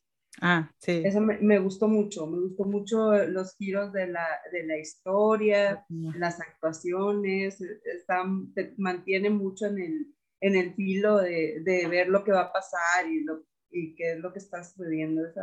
se me hizo muy como, La vez como que, bueno, al menos eh, yo vi el póster y así como que es una película de terror típica, así, no sé, te hace que, pero la ves y, y tiene...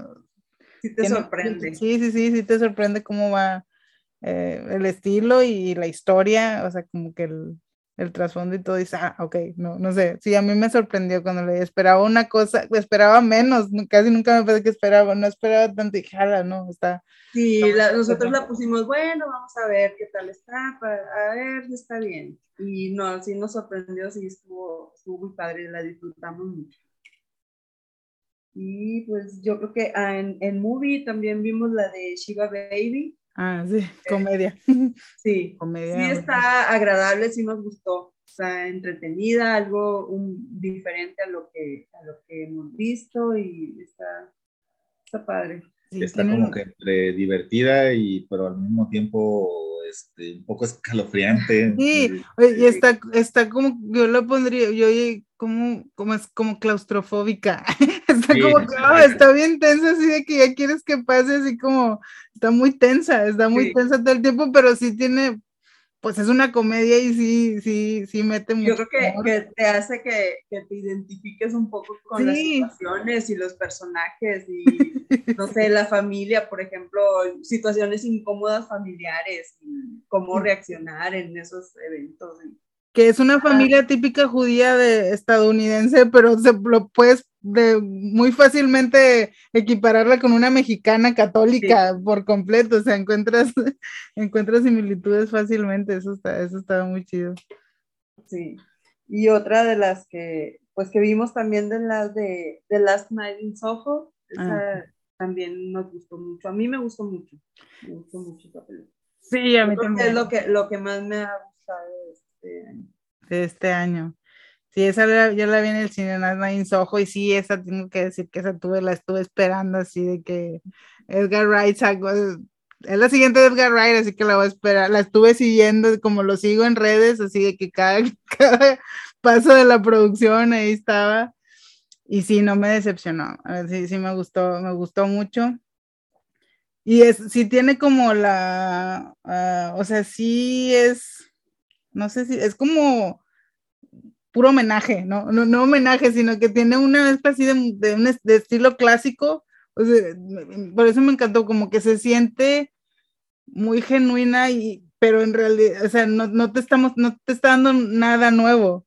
O sea, es, es, muy clásica, pero a la vez se siente fresca. Eso es, eso es lo que a mí me encantó. Es como que encontrar eh, en medio de, no estoy criticando a las de Marvel, pero en medio de remakes y de que todo está ya sobrehecho, como que esta película que nada más dura sus dos horas y algo y te cuenta una historia completa y, se te queda contigo, eso para mí fue, es lo, es lo máximo que puedo esperar yo, o de que estoy ya, yo sé que tú sí eres muy fan de las series, pero yo estoy como que todavía así peleando con que no, cuéntenme una historia en dos horas, por favor. como que todavía me resisto.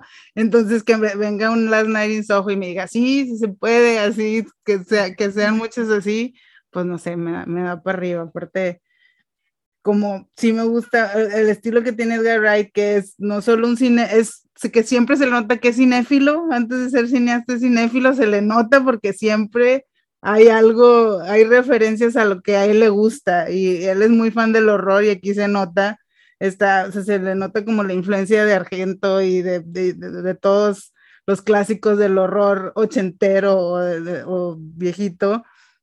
La música, es muy fan de la música y a, esta, y a cada película le pone como que su soundtrack muy característico. Esto sucede en los 60 y bueno, al menos yo salí, salí de esa película con eh, todo el mood sesentero. A mí, me, a, mí me, recordó el feeling de Suspiria. De Suspiria. Ah, sí, porque como que no sé si eran los colores o no sé, los tonos o algo, tenía mucho de, de, de, Darío Argento. Entonces, sí, a mí también me, es una de las que más me gustó de este año. Está en mi top. Salí del, salí del, cine así de que sí, esta, número uno. Saliste bailando, ¿no? Salí prácticamente así sintiéndome a Taylor Joy. Que, que, las dos, las dos protagonistas están geniales. Eh, me encanta esa. Ay, se me, siempre se me. Thomasin, Thomasin Mackenzie. Solo la he visto en tres películas, pero en, cada una ha sido así como, cala, haces tu personaje como se tiene que hacer y ya. Es ese tipo de actrices que después dices, ah, era ella, bueno, al menos para mí, como que hace también su personaje que a veces se te olvida que está en varias eh, diferentes.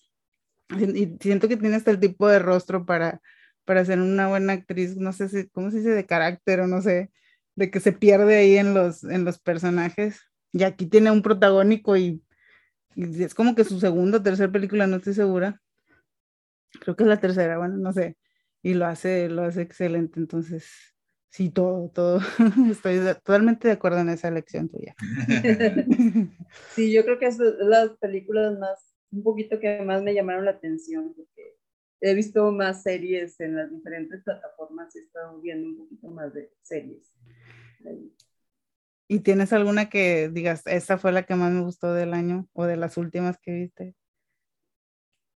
Pues yo creo que la que lleva varios años de favorita en muchos lados es la de, de la, la, maravillosa Mrs. Mason. Ah, Mason. Sí, sí. Prime.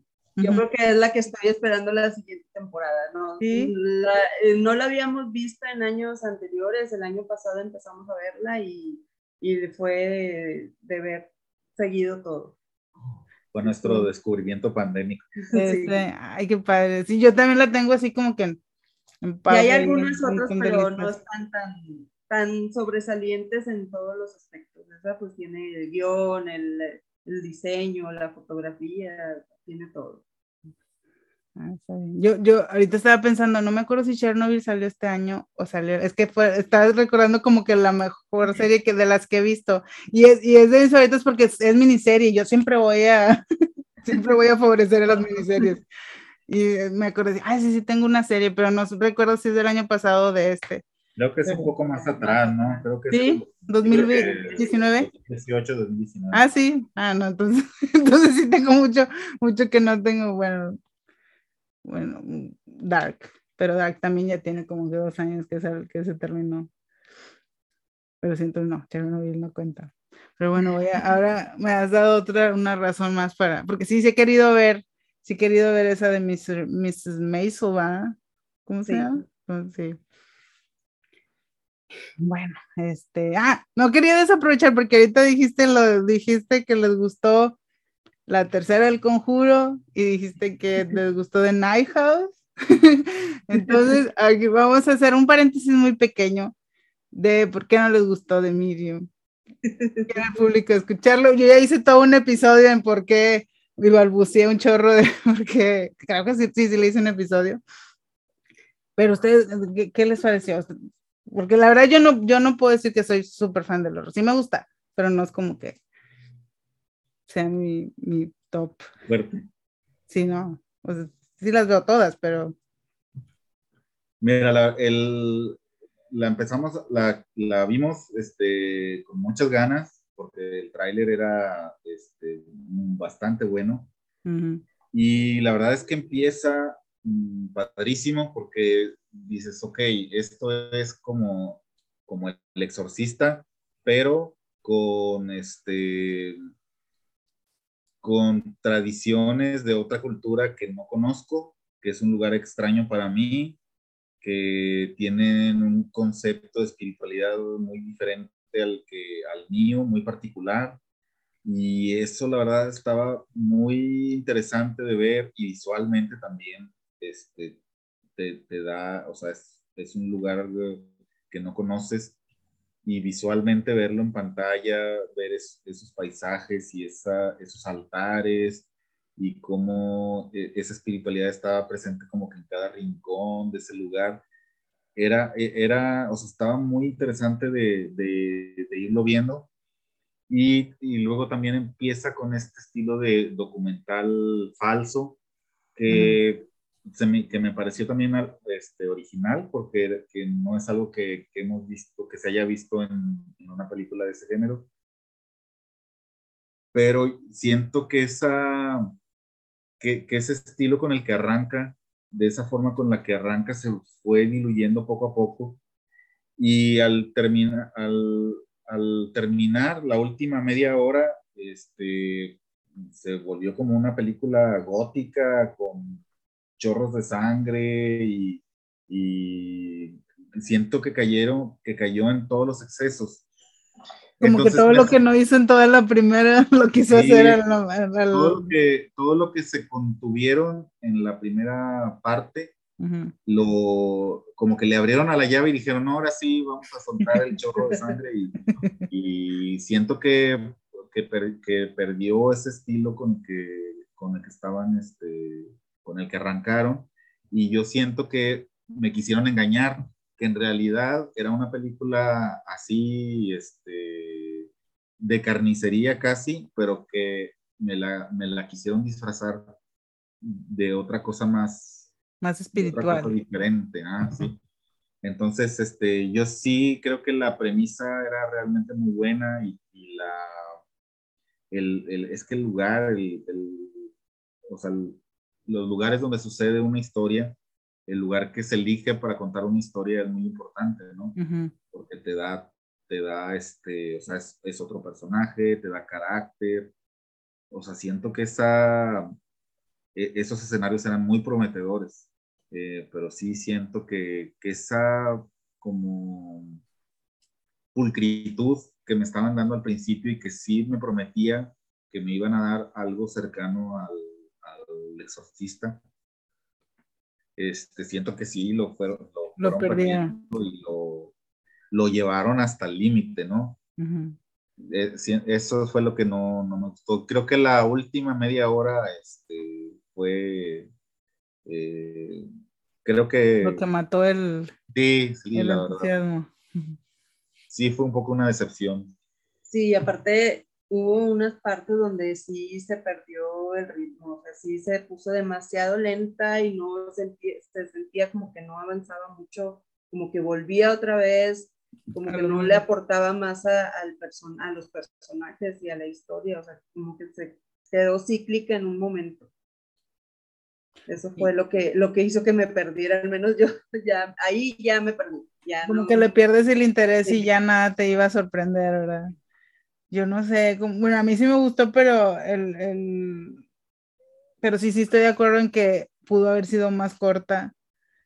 Y no, no sé, a, mí, no sé si porque un, a mí sí me, me ganchó en una escena y no me soltó, o sea, como que a mí ese cambio que tuvo fue como que, sí, pues como un plot twist, ¿verdad? O sea, no, no fue solo un plot twist, sino como que fue un cambio total del tono de la película y fue lo que me, ah, lo que me impactó y lo que me dejó, lo que me quedó, lo que me dejó fascinada, no sé, como que me había mostrado como una cosa y me terminó siendo otra, ¿no? Y no sé si estaba, te digo, siempre depende del mood con que estás viendo algo, no sé si estaba como que en el mood correcto, estaba sola, estaba todo oscuro, entonces hubo una escena que me, me, me causó terror y a que pasó, pasaron, no sé, como dos minutos y yo tenía como este sentimiento de que no se acaba, porque no se acaba, o sea, no podía dejar de sentirlo. Entonces sí, ahí está como muy complejo y sí estoy de acuerdo en que tiene que ver más con lo que me causó emocionalmente, que así que no lo pude ver fríamente, decir, esto está en chafa técnicamente, o sea, como que esto sí, ahí sí chafeó, como que sí tuvo que ver como que en el estado de ánimo en el que me encontraba, entonces Sí, yo veía los comentarios que decían que no la habían podido ver a oscuras y que se había salido gente del cine y que el miedo. Y, no, a mí, a mí, sinceramente, o sea, no me causó miedo, me causó así como que más como, como cierta incomodidad o como repulsión o no sé, así todo, todo lo del final. Como que toda la película sí, sí me agradó el tema, porque iba como relacionando la cultura con la cultura este, eh, latinoamericana, como los rituales, como, como tenían diferentes puntos de vista, pero también era el mismo, como tienen ciertas este, costumbres que pueden verse también acá. Todo eso estuvo padre, todo eso me gustó ir comparando. pero ya esa parte final ya, ya no, ya fue así como que no, ya, ya, ya es demasiado, ya quítala, ya no. Como que ya que ya no supiste qué hacer y le metiste ahí lo último para impactar. Y, y, no, no me causó miedo, o sea, no, no, en ningún momento me dio como que temor eso. Eh, eh, inclusive, por ejemplo, esta, la de Soho, esa sí me dio miedo, esa sí me hizo tener pesadillas, esa sí me hizo soñar eh, mal, o sea, sí, sí me causó... Ay, qué padre, a mí no me causó eso. A mí me hizo bailar. no, pero sí habría querido como que me diera... pero al otro día, o sea, no pude dormir, tenía pesadillas, o sea, no podía dejar de pensar en la sensación, no sé, o sea, sí me causó más conflicto. Ay, qué padre. o sea, si está padre, es como que estoy segura de que hay, es lo que decíamos, de que algunas personas causa, o sea, como yo, a mí me han dado terror películas que ni son de terror, o sea, como que es, es pero bueno, la Nice Ojos sí tenía mucho, mucho de, de terror. Y, de, y me, dejó, más, me dejó más comparada como, por ejemplo, El Exorcista. El Exorcista. Sí, como, sí, a mí El Exorcista no me da miedo. Es muy buena, pero nunca me ha causado pesadillas ni nada. Este, pero sí, está, está, está cool eso. Pero bueno, de todas maneras no está en la lista de ninguno, la de Miriam, nada más que hacer este, yo, para mí sí me asustó y sí creo que está decente. Sí creo que está, a mí sí me pareció que era una mezcla del exorcista con el proyecto de la bruja Blair, ahí como que medio, pero como que a la potencia del oriental, que es como que más, no sé, más espiritual o más un estilo muy definido. Pero sí, no, tampoco estuvo lo suficiente como para que la pusiera en mi top.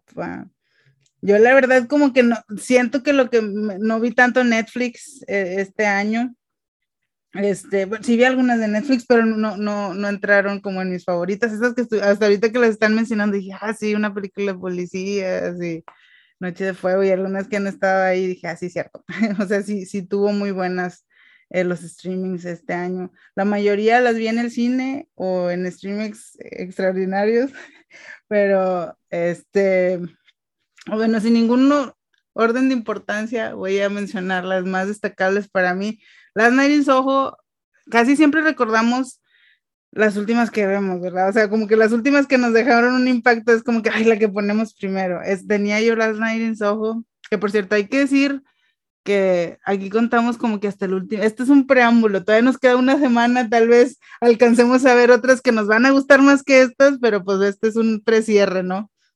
y hasta lo que hemos llegado hasta esta penúltima semana del año, este, yo tenía las Nine Ojos la, como que acá en mi top, hasta que vi en un streaming eh, el último duelo de Ridley Scott, que sacó dos películas este año. No he visto La Casa de Gucci, no sé si me va a gustar como para que esté en mi top, pero sí vi el último duelo de, de Ridley Scott eh, me gustó, me gustó mucho.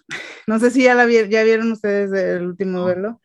Es una, eh, pues una de la historia de un, pues es de caballeros. Eh, se trata como de, pues se llama el último duelo porque es el, duelo por el honor de la esposa de un caballero. Pero la característica de esta película es que se toma de tres puntos de vista, es como tres películas en una. Es en tres, se cuenta la historia en tres, de tres puntos de vista diferentes. El, de, el personaje de Matt Damon, que es el esposo de, de Jodie Comer. perdón por no decir los nombres de los personajes, odio decir los nombres de los actores, pero no me acuerdo. Eh, y de Adam Driver. Son, son los tres puntos de vista de un suceso. Y está genial porque o sea, es un Jodie Comer, de por sí ya la respetaba, muchos la han de conocer si ven series porque sale en Killing Eve, eh, una, una, serie británica, que sale ella ahí como de una asesina, es muy buena actriz, pero aquí, o sea, la vi aquí y dije, sí, sí, súper buena actriz, o sea, es como que, y no solo eso, Matt Damon, y, o sea, es que los tres tienen que ser tres personas no diferentes, es, es, es como, bueno, al menos para mí, se me hace como muy extraordinario que los cambios que hace son sutiles, o sea, porque, porque son como que son tres, tres perspectivas diferentes, eres la misma persona, pero a través de los ojos de otra, pues eres diferente. Entonces, los cambios de interpretación que hacen son muy, muy sutiles y nos dijo, ah, los puedo percibir diferente y tuvieron que hacerle así como que, eh, cambiar ciertas cosas, no sé, siento que todo recae en que son muy buenos actores. Jodie Comer, para empezar, que es la, la protagonista. Y me recuerda, alguien que ya, con quien ya había hablado de esta película, me dijeron, ay, es que es como Rashomon. Alguien que estaba tratando como de, este, es como Rashomon, pero tiene como, esta es muy más, es más moralista. Y sí estoy un poco de acuerdo porque, o sea, como que si elige bandos esta película, sí estoy de acuerdo pero no sé, me, me gustó mucho por lo, que les digo, eso de que es, de las, es como tres películas en una y las escenas de pelea son muy buenas, pues es el tipo gladiador, ¿no? Así que la sangre, o sea, es una película medieval, quieres que esté sucio todo, que se sienta como que estás en el medievo y así se siente y es violenta y los personajes no precisamente te van a caer bien, nada más los vas a entender según su perspectiva, o tal vez tú vas a tomar un bando, pero no son carismáticos, o sea, no sé, son, son reales, o sea, sí son como personajes eh, eh, muy medievales.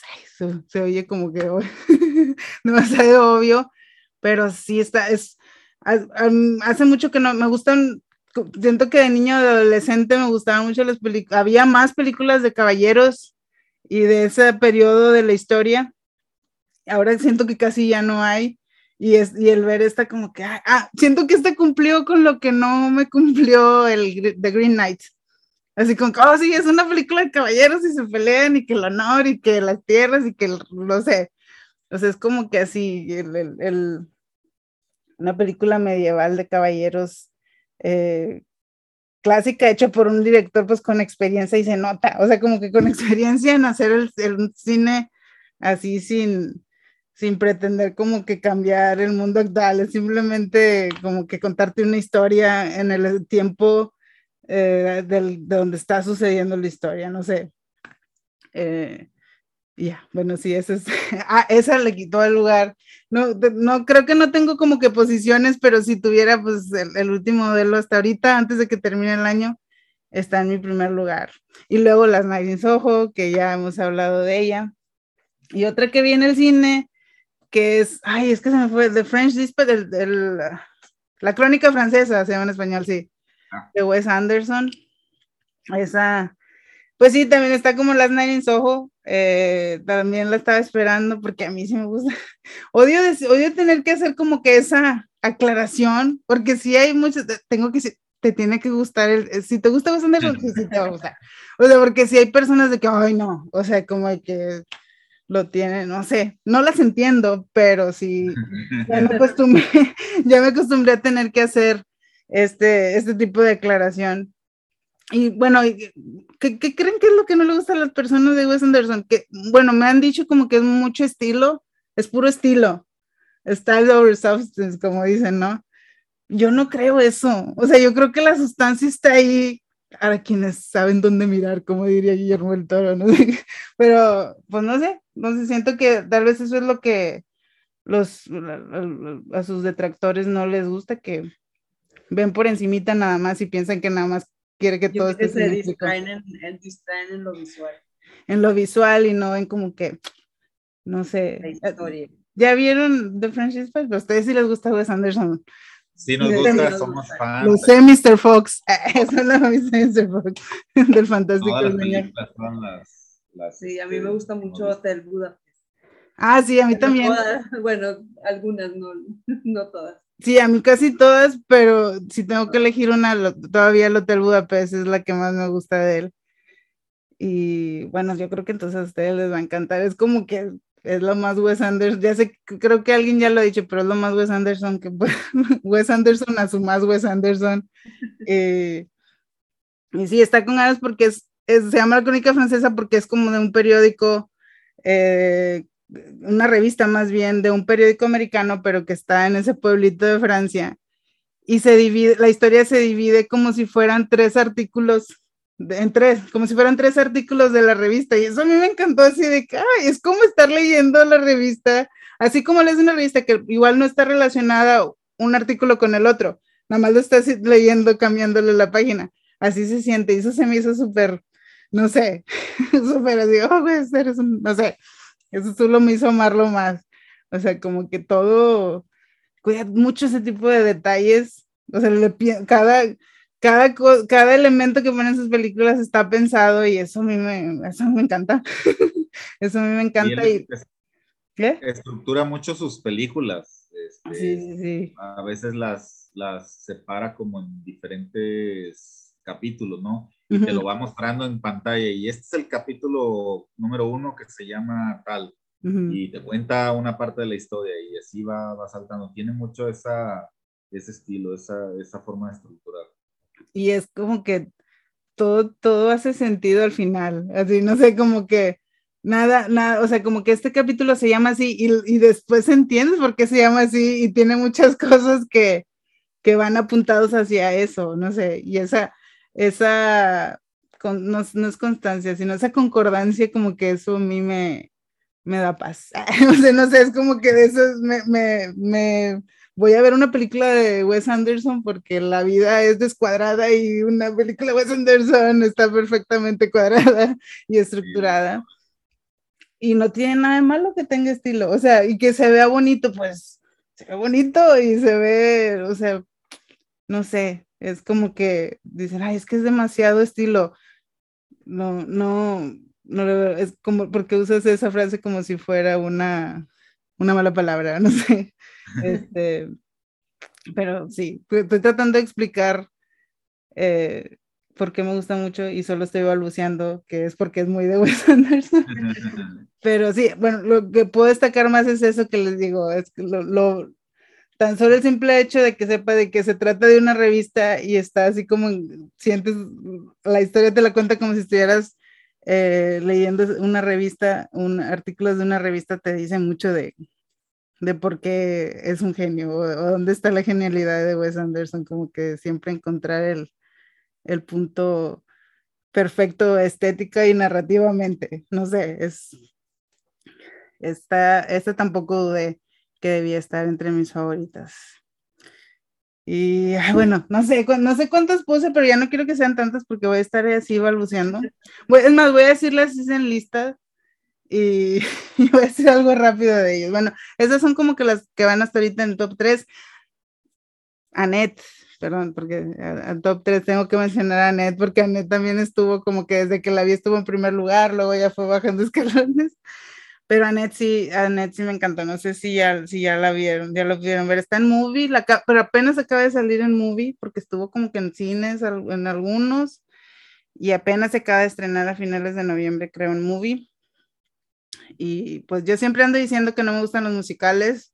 Aunque siempre ando haciendo esa aclaración, aunque no me gustan mucho los musicales y tengo mucho, casi siempre hay un musical por lo menos, sí, en, mi lista de favoritos, entonces creo que debo dejar de decir eso, eh, porque Annette es un musical como nunca había visto un musical yo. Siento, bueno, tengo el presentimiento que a las personas de teatro les va como a, dar, a hacer clic más. Es muy teatral, es muy teatral Annette y tiene muchos elementos. De hecho, desde el principio este, te lo haces saber, o sea, como que porque así abre, o sea, abre como que a ver todas las personas, así como cuando te están diciendo tomen sus asientos y así, y así te da el, el, feeling de volada de estar en una obra de teatro. Y así desde el principio hasta el final, o sea, tiene muchos, muchos elementos que son así lo mejor del teatro. Lo tiene Net. Y la historia y las interpretaciones, que yo creo que la que menos me gusta de las actuaciones es la de la ganadora del Oscar, ¿cómo se llama? Pues de, del que sale de Anne. Ay, se me fue su nombre. Salió en, en uh, de Edith Piaf. Ella salió, es, es, es, este. Mario.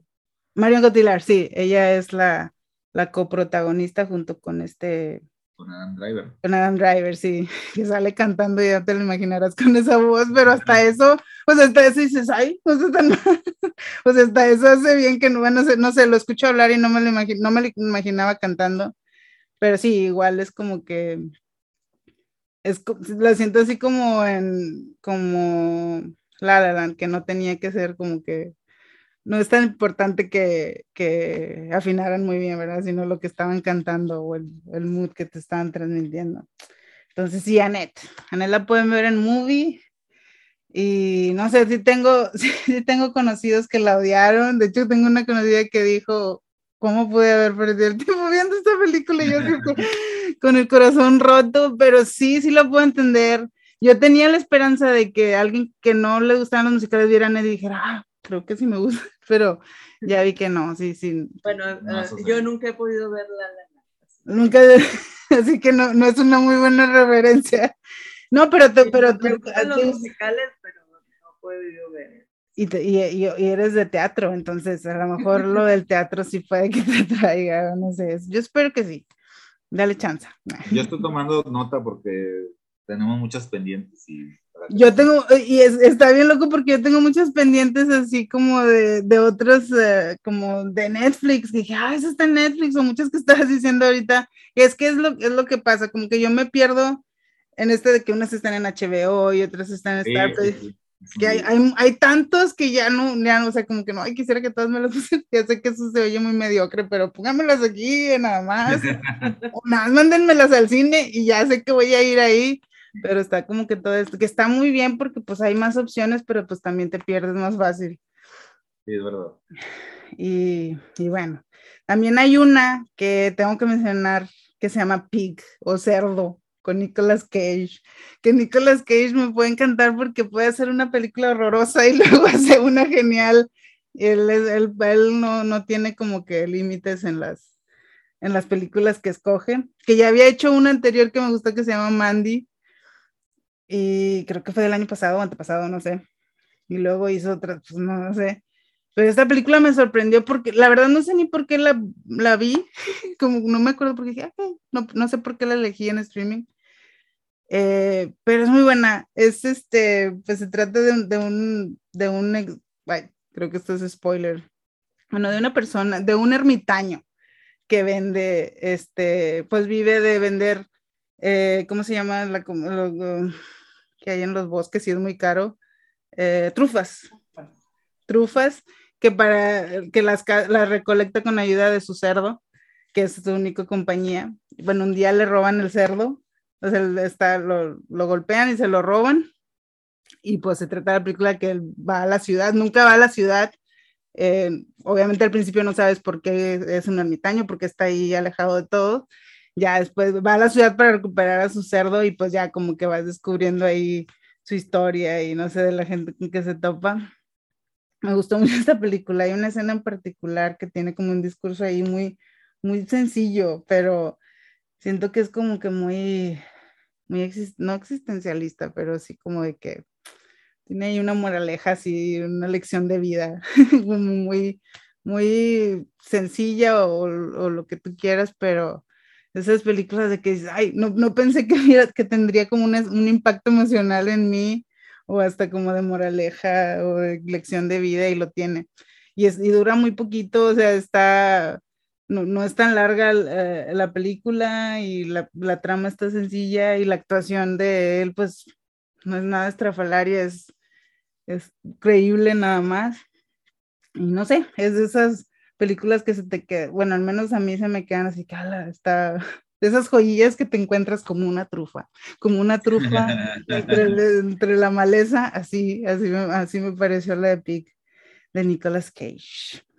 Hay una, hay una que me parece más o menos así que, o sea, como que no la verías, pero cuando la ves está bien. Hay una que está en HBO Max que es del 2020, la de An American Pickle, no sé si ya la viste. Ah, no. Está eh, impresión, o sea, está... No esperas nada de ella y sin embargo te deja... Te deja mucho. Padre, una moraleja muy padre y te hace sentir bien, o sea, está, te llena y la actuación de... de, de ¿Quién? Seth Rogen. Seth Rogen sale, ah. Te, te, no sé, te hace sentir bien, te, te, hace sentir mal, pero a la vez te hace sentir bien y te hace reflexionar, no sé, o sea, está rara. Está eso que dices tú que te hace sentir mal y bien, es así tipo pig, sí. Sí, sí, sí. o sea, te, te, deja algo, te deja, sí te deja algo esa película.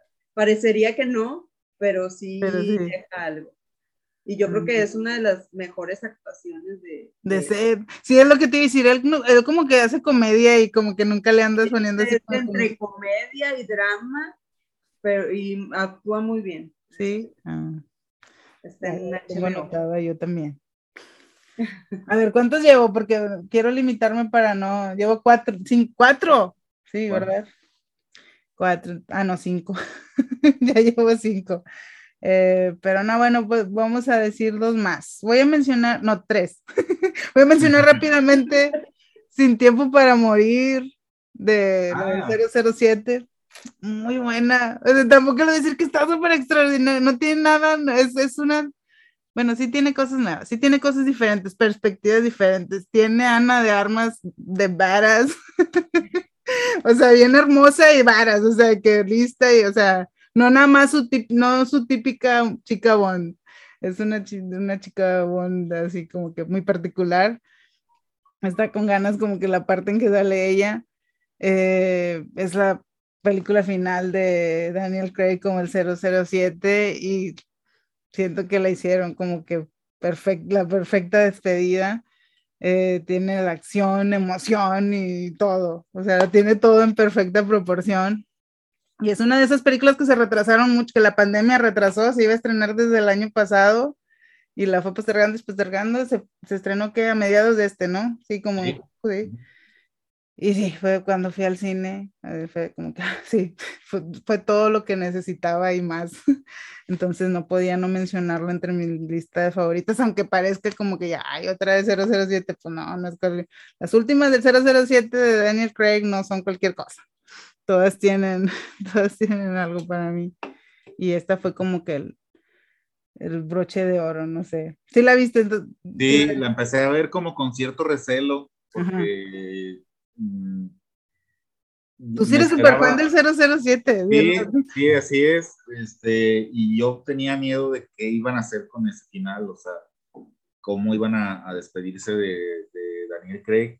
Y tenía miedo de que iban a hacer, este, que iban a cerrar como una, una telenovela ahí muy rara. dramática. Pero la verdad es que no, lo, lo hicieron muy bien, la película cumple muy bien tiene su, su, parte de acción que no falla, este, tiene, tiene su belleza, tiene su villano, el villano me pareció bueno porque es literal, es este, un hombre demente, tal cual, sin adornos, sin, sin, tratar de justificarse con alguna idea o algún posicionamiento. O sea, es un tipo de mente que está haciendo demencias. Sí, sí, sí. Y, pues la verdad es que un cierre muy bueno y me gustó mucho.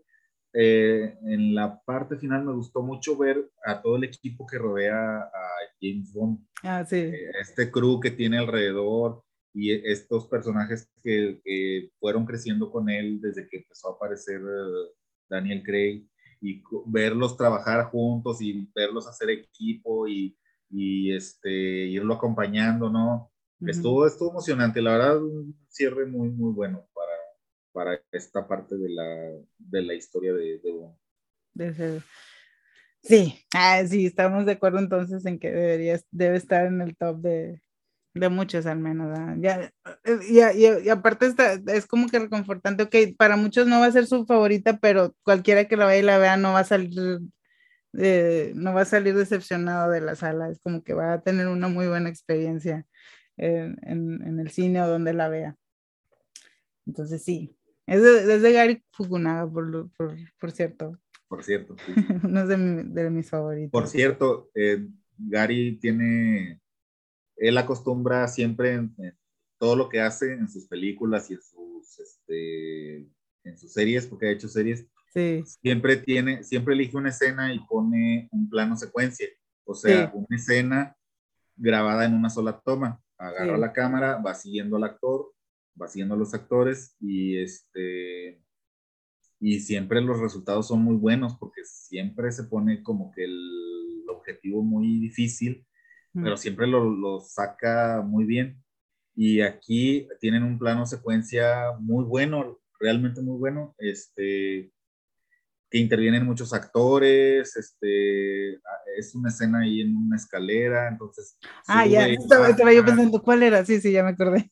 Entran, salen personajes, entran y salen, este, pues, o sea, muy bien hecha y ves, este, a Daniel Craig, este, ganándose su sueldo este, más, este, con, más esfuerzo, ¿no? Sí, sí, sí, a golpes. Ganándoselo bien. Que por cierto, Cari, pues, eso que dice la secuencia cuando ganó un Emmy o no sé qué ganó por, por True Detective, es en ese, fue por ese episodio, ¿no? Donde hace el plano secuencia de que entran una redada, no sé qué. Sí, que prácticamente todo el, no todo el, este, episodio, pero sí una gran parte. La parte importante, sí. Sí, sí, este, sí se toma en serio, muy en serio ese, ese estilo. Sí, pero siempre lo saca, siempre lo saca adelante. Sí, muy bien. Bueno, esa creo que debería, no, sí, sí, sí, todavía tengo una. tengo que mencionar también, ay, voy a, voy a irme así hasta que acabarme todo, no, tengo que mencionar a Titán, Titán de Julia Ducorno fue la que ganó. Estaba yo pensando que había sido la, de Drive Car, pero no fue, fue la que ganó la Palma de Oro en Cannes. Y solo la voy a mencionar porque pienso que es muy buena, no me pidan que explique. no me pidan que la explique porque no voy a poder, nada más. Es, es de esas películas que nada más te hace sentir cosas y, y, te lleva con ella. Y si al final entendiste si hay razones o, o no, la verdad, al, al, menos para mí, no me importa. Viví esta película por lo que duró y te transmite como que muchas no sé, es una película extraña en el mejor sentido, o sea, de que a veces no entiendes qué está pasando o por qué está pasando algo, pero no puedes dejar de ver. o sea, como que quiero ver qué sigue. Ay, o sea, estás viendo y nunca, nunca deja de pasar algo. Es como que estás, ay, eso, eso que, o sea, no sé, ahora eso por qué pasó. Y no lo entiendes, pero eso no te hace que voltees la mirada, sino que, al contrario, al que no lo entiendas como que te hace que te quedes más atento, no sé. Las actuaciones son muy buenas. Eh, eso sí, voy a necesitar que lo vean. Las, nada más la voy a decir como mi top, porque si me piden que lo explique, no puedo. Es algo que tiene que vivir cada quien y tiene que sacar sus propias conclusiones. Eh, pero sí es, es muy, si tuviera que comparar, bueno, no, no, estoy segura que no soy la única que lo ha hecho, pues se siente muy Cronenbergesca. Es muy, hay muchas cosas que me recuerdan a Cronenberg, como que en cosas incómodas y así como medio así. Entonces estén como preparados para como que ese tipo, una versión francesa de Cronenberg, muy eh, francesa y femenina de Cronenberg. Y sí, creo que creo que ahí voy voy a, ah, sí vi Spencer, no sé si vieron Spencer. Oh, no. No, bueno, sí, es, es esa también. No, creo que no la metí en la lista, pero vale la pena que la mencionen porque sí, eh, sí me gustó, sí me gustó mucho. Sí, lo que sea que escuchen de, de Kristen Stewart, sí se lo merece, se los, se los prometo. Si la película o no, tal vez al final les dicen, ah, estuvo X, no les va a ser indiferente la interpretación de Kristen Stewart. Lo que puedo decir, o como puedo eh, sintetizarla es de que casi siempre lo que les decía, puedes ver como el actor, ahí es Kristen Stewart interpretando a Diana. Y yo no sé si era Diana la que estaba viendo, pero sé que no era Kristen Stewart. O sea, siempre, o sea, me interpretó una persona, a una mujer en un claustro, y, o sea, sí podía, sí. Lo que sea que le estén dando de elogios se lo merece. Y la música es de Johnny Greenwood y es como que un elemento así que está la ayuda mucho, forma mucho parte del mood en el que te pone la película. está, está perfecta la musicalización. La comparo, no debería, pero la comparo con Jackie, porque yo cuando vi Jackie no me encantó, no me gustó tanto, la verdad. Y sí, o sea, sí, con, o sea, sí la vi en listas de favoritos y así, elogiando la interpretación de Natalie Portman que sale de Jackie. Pero a mí con, con Natalie Portman me pasó que yo nunca dejé de ver a Natalie Portman. O sea, hasta ahorita lo pensé. O sea, es Natalie Portman interpretando a Jackie Kennedy. O sea, siempre en mi conciencia estuvo eso. Y hasta, me di cuenta hasta ahora que vi a, Kristen Stewart y dije, no, yo no vi, o sea, como que ya tarde, ah, era Kristen Stewart, pero nunca estuvo presente en mí que era ella interpretándola. Entonces siento que eso es algo que la hace muy destacable. Ya, ahora sí la última, lo prometo. la de Pablo Sorrentino que está en Netflix, está en Netflix, debería mencionarla con Netflix. Está de la mano de Dios, ha sido la mano de Dios de Pablo Sorrentino. Eh, ay, pues como la, es como que yo solo he visto una más de Sorrentino, la verdad, no he visto otras que las tengo ahí pendientes, pero la que me enamoré fue de La Gran Belleza. Y también esa película cuando decía yo, ay, es que me encanta, y me preguntan por qué, es que no sé, pero me encanta. Me gusta, o sea, al menos ahí en ese, o yo percibí como el estilo de él muy, eh, no te está tratando de poner, de contar una historia que se vea realista, o sea, siempre está como ese elemento surrealista en cómo cuenta las historias. Y aquí también, así lo percibí, así como que a veces como que los diálogos son como exagerados o hasta como que medio acartonados se ven, pero se, bueno, al menos yo lo siento que eso es como que el, em, es, es, eh, es no, no, voluntario, sino como que lo hace con una intención, o sea, sí, sí, así lo quiere para que se vea que es como ficción, ¿no? Es como ficcionando una realidad o que siempre tengas como este, esta sensación de ensueño, no sé. Entonces, sí, bueno, al menos a mí funcionó. Eh, me hizo reír un montón y me hizo sentir así como que también casi llorar. Entonces, sí, ese es es una de esas películas que te deja, te deja todo, o sea, te hace sentir y te entretiene y, y, está, y se ve bonita aparte, ¿no? Entonces no podía no mencionar, ha sido la mano de Dios que se trata, y nunca digo de que se, trata de, de, un chico que vive eh, un evento en su vida que es el, eh, influenciado por Maradona, de cuando Maradona llega al Nápoles, al Napoli, al equipo de fútbol, es como en esa época, en esa época de la historia. Y pues, no sé, la relación con su familia y su crecimiento personal y, y así. Pero sí, esa sí la vieron, ¿verdad? Sí, es una película entrañable y Sorrentino también este, nos agrada mucho su serie de El Papa, el, joven Papa. Ah, sí, es cierto, tiene una serie. Nos gusta muchísimo. Nos gusta mucho. Este, sí, es, un director muy, muy particular, muy extravagante, muy italiano. Sí. Este, y siempre cumple, siempre cumple, siempre, siempre emociona, siempre entretiene. Este, creo que con él no, no hay pierde. Y la película sí, sí es entrañable. Es quizás como, es como su cinema paradiso, ¿no? Es ah, como su versión, porque, porque ha contado que es una historia personal Sí, sí, sí. algo que le, que, le, que le, sucedió. Este, es como su, su te está contando una parte de su, de su juventud y de cómo fue descubriendo el cine. Y pues sí, la verdad es, es entrañable. El, su personaje central es entrañable y, y ver las relaciones de, de, de, toda su familia ahí, unos más extraños que otros y, y cómo conviven. Este, es, yo creo que es como Wes Anderson, tiene un estilo muy marcado, tiene sus características muy presentes siempre. Y, pero, pero yo creo que es, que, que es este, muy, muy efectivo. ¿sí? Como dices tú, divierte, entretiene, y, pero también te conmueve. Sí, aparte te, sí, siempre te deja un, feeling así como de ensoñación, no sé, al menos a mí, así como de, ah, muy surrealista. A mí me gusta, me gustó, me gusta más la de Joven Papa. la, serie. También es el mismo, o sea, también es el mismo estilo, aunque sea serie. O sea, es como una película de él muy extensa, que bueno, sí.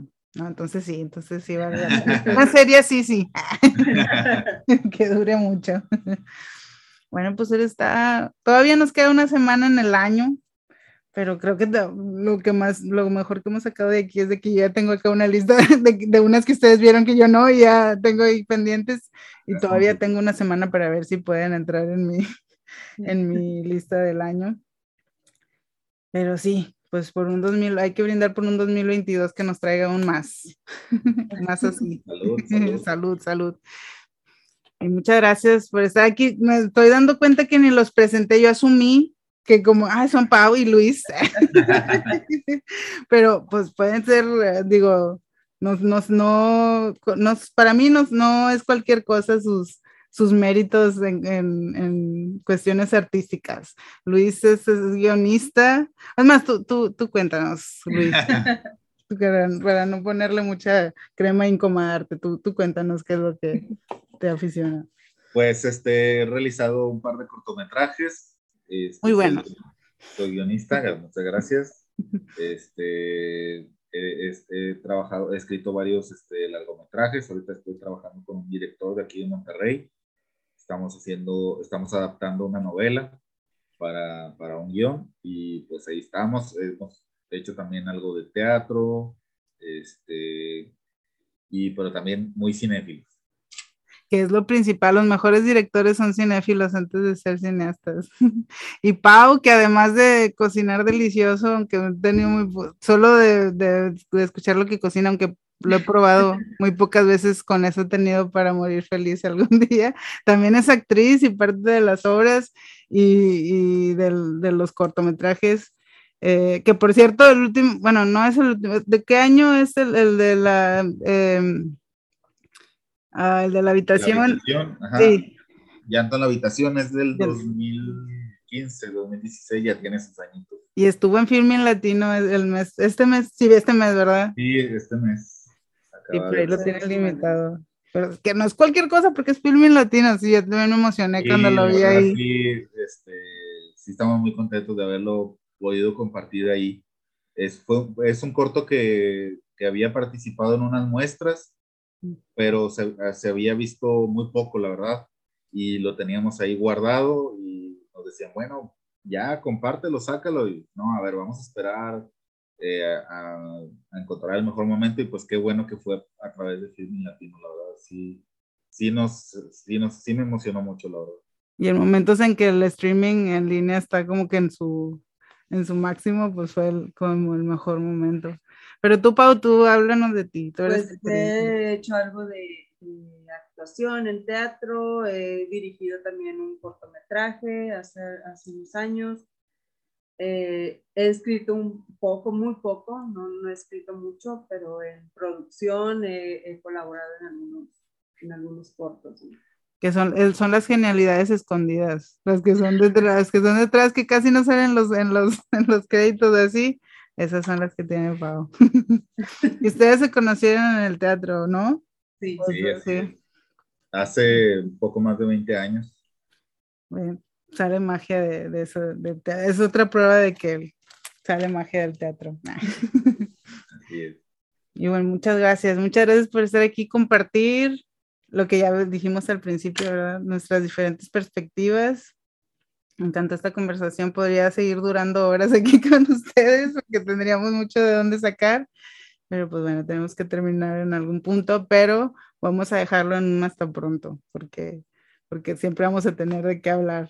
Aunque sea, y va, va a ser una en la que sea así como que no va a ser ni de medium, una que seamos así como bien opuestos para dar así como que el máximo de, de amplitud al, al espectro de, de, de, de, pers de perspectivas en, en, alguna película. A ver si ahora sí ya nos peleamos. Sí, ver, que tengamos nuestra primera pelea en, al aire, no sé, pero que sea nutritiva, aunque sea pelea va a ser nutritiva, vamos, estamos seguros de eso. Y, no, pues, Laura, muchas gracias por invitarnos, gracias. de verdad. Este, yo soy fan de los podcasts también, soy fan de tu podcast y pues, muchas gracias por invitarnos. Gracias por haberlo mejorado, porque vamos, vamos a intentarlo mejorar, mejorar cada vez, porque, pues sí, no, hay que, hay que buscar como maneras mejores de, transmitir como este, este, este feeling de, por el cine a todos. Gracias por darle esa chispa o ese, ese ingrediente eh, sabroso a mi podcast. Este, gracias. Pau. Gracias, a los que sea que nos escuchen. Yo sé que van a querer más y les prometemos que va a haber pelea y lo que sea en un episodio. Eh, gracias, gracias a todos. Adiós. Luego, gracias.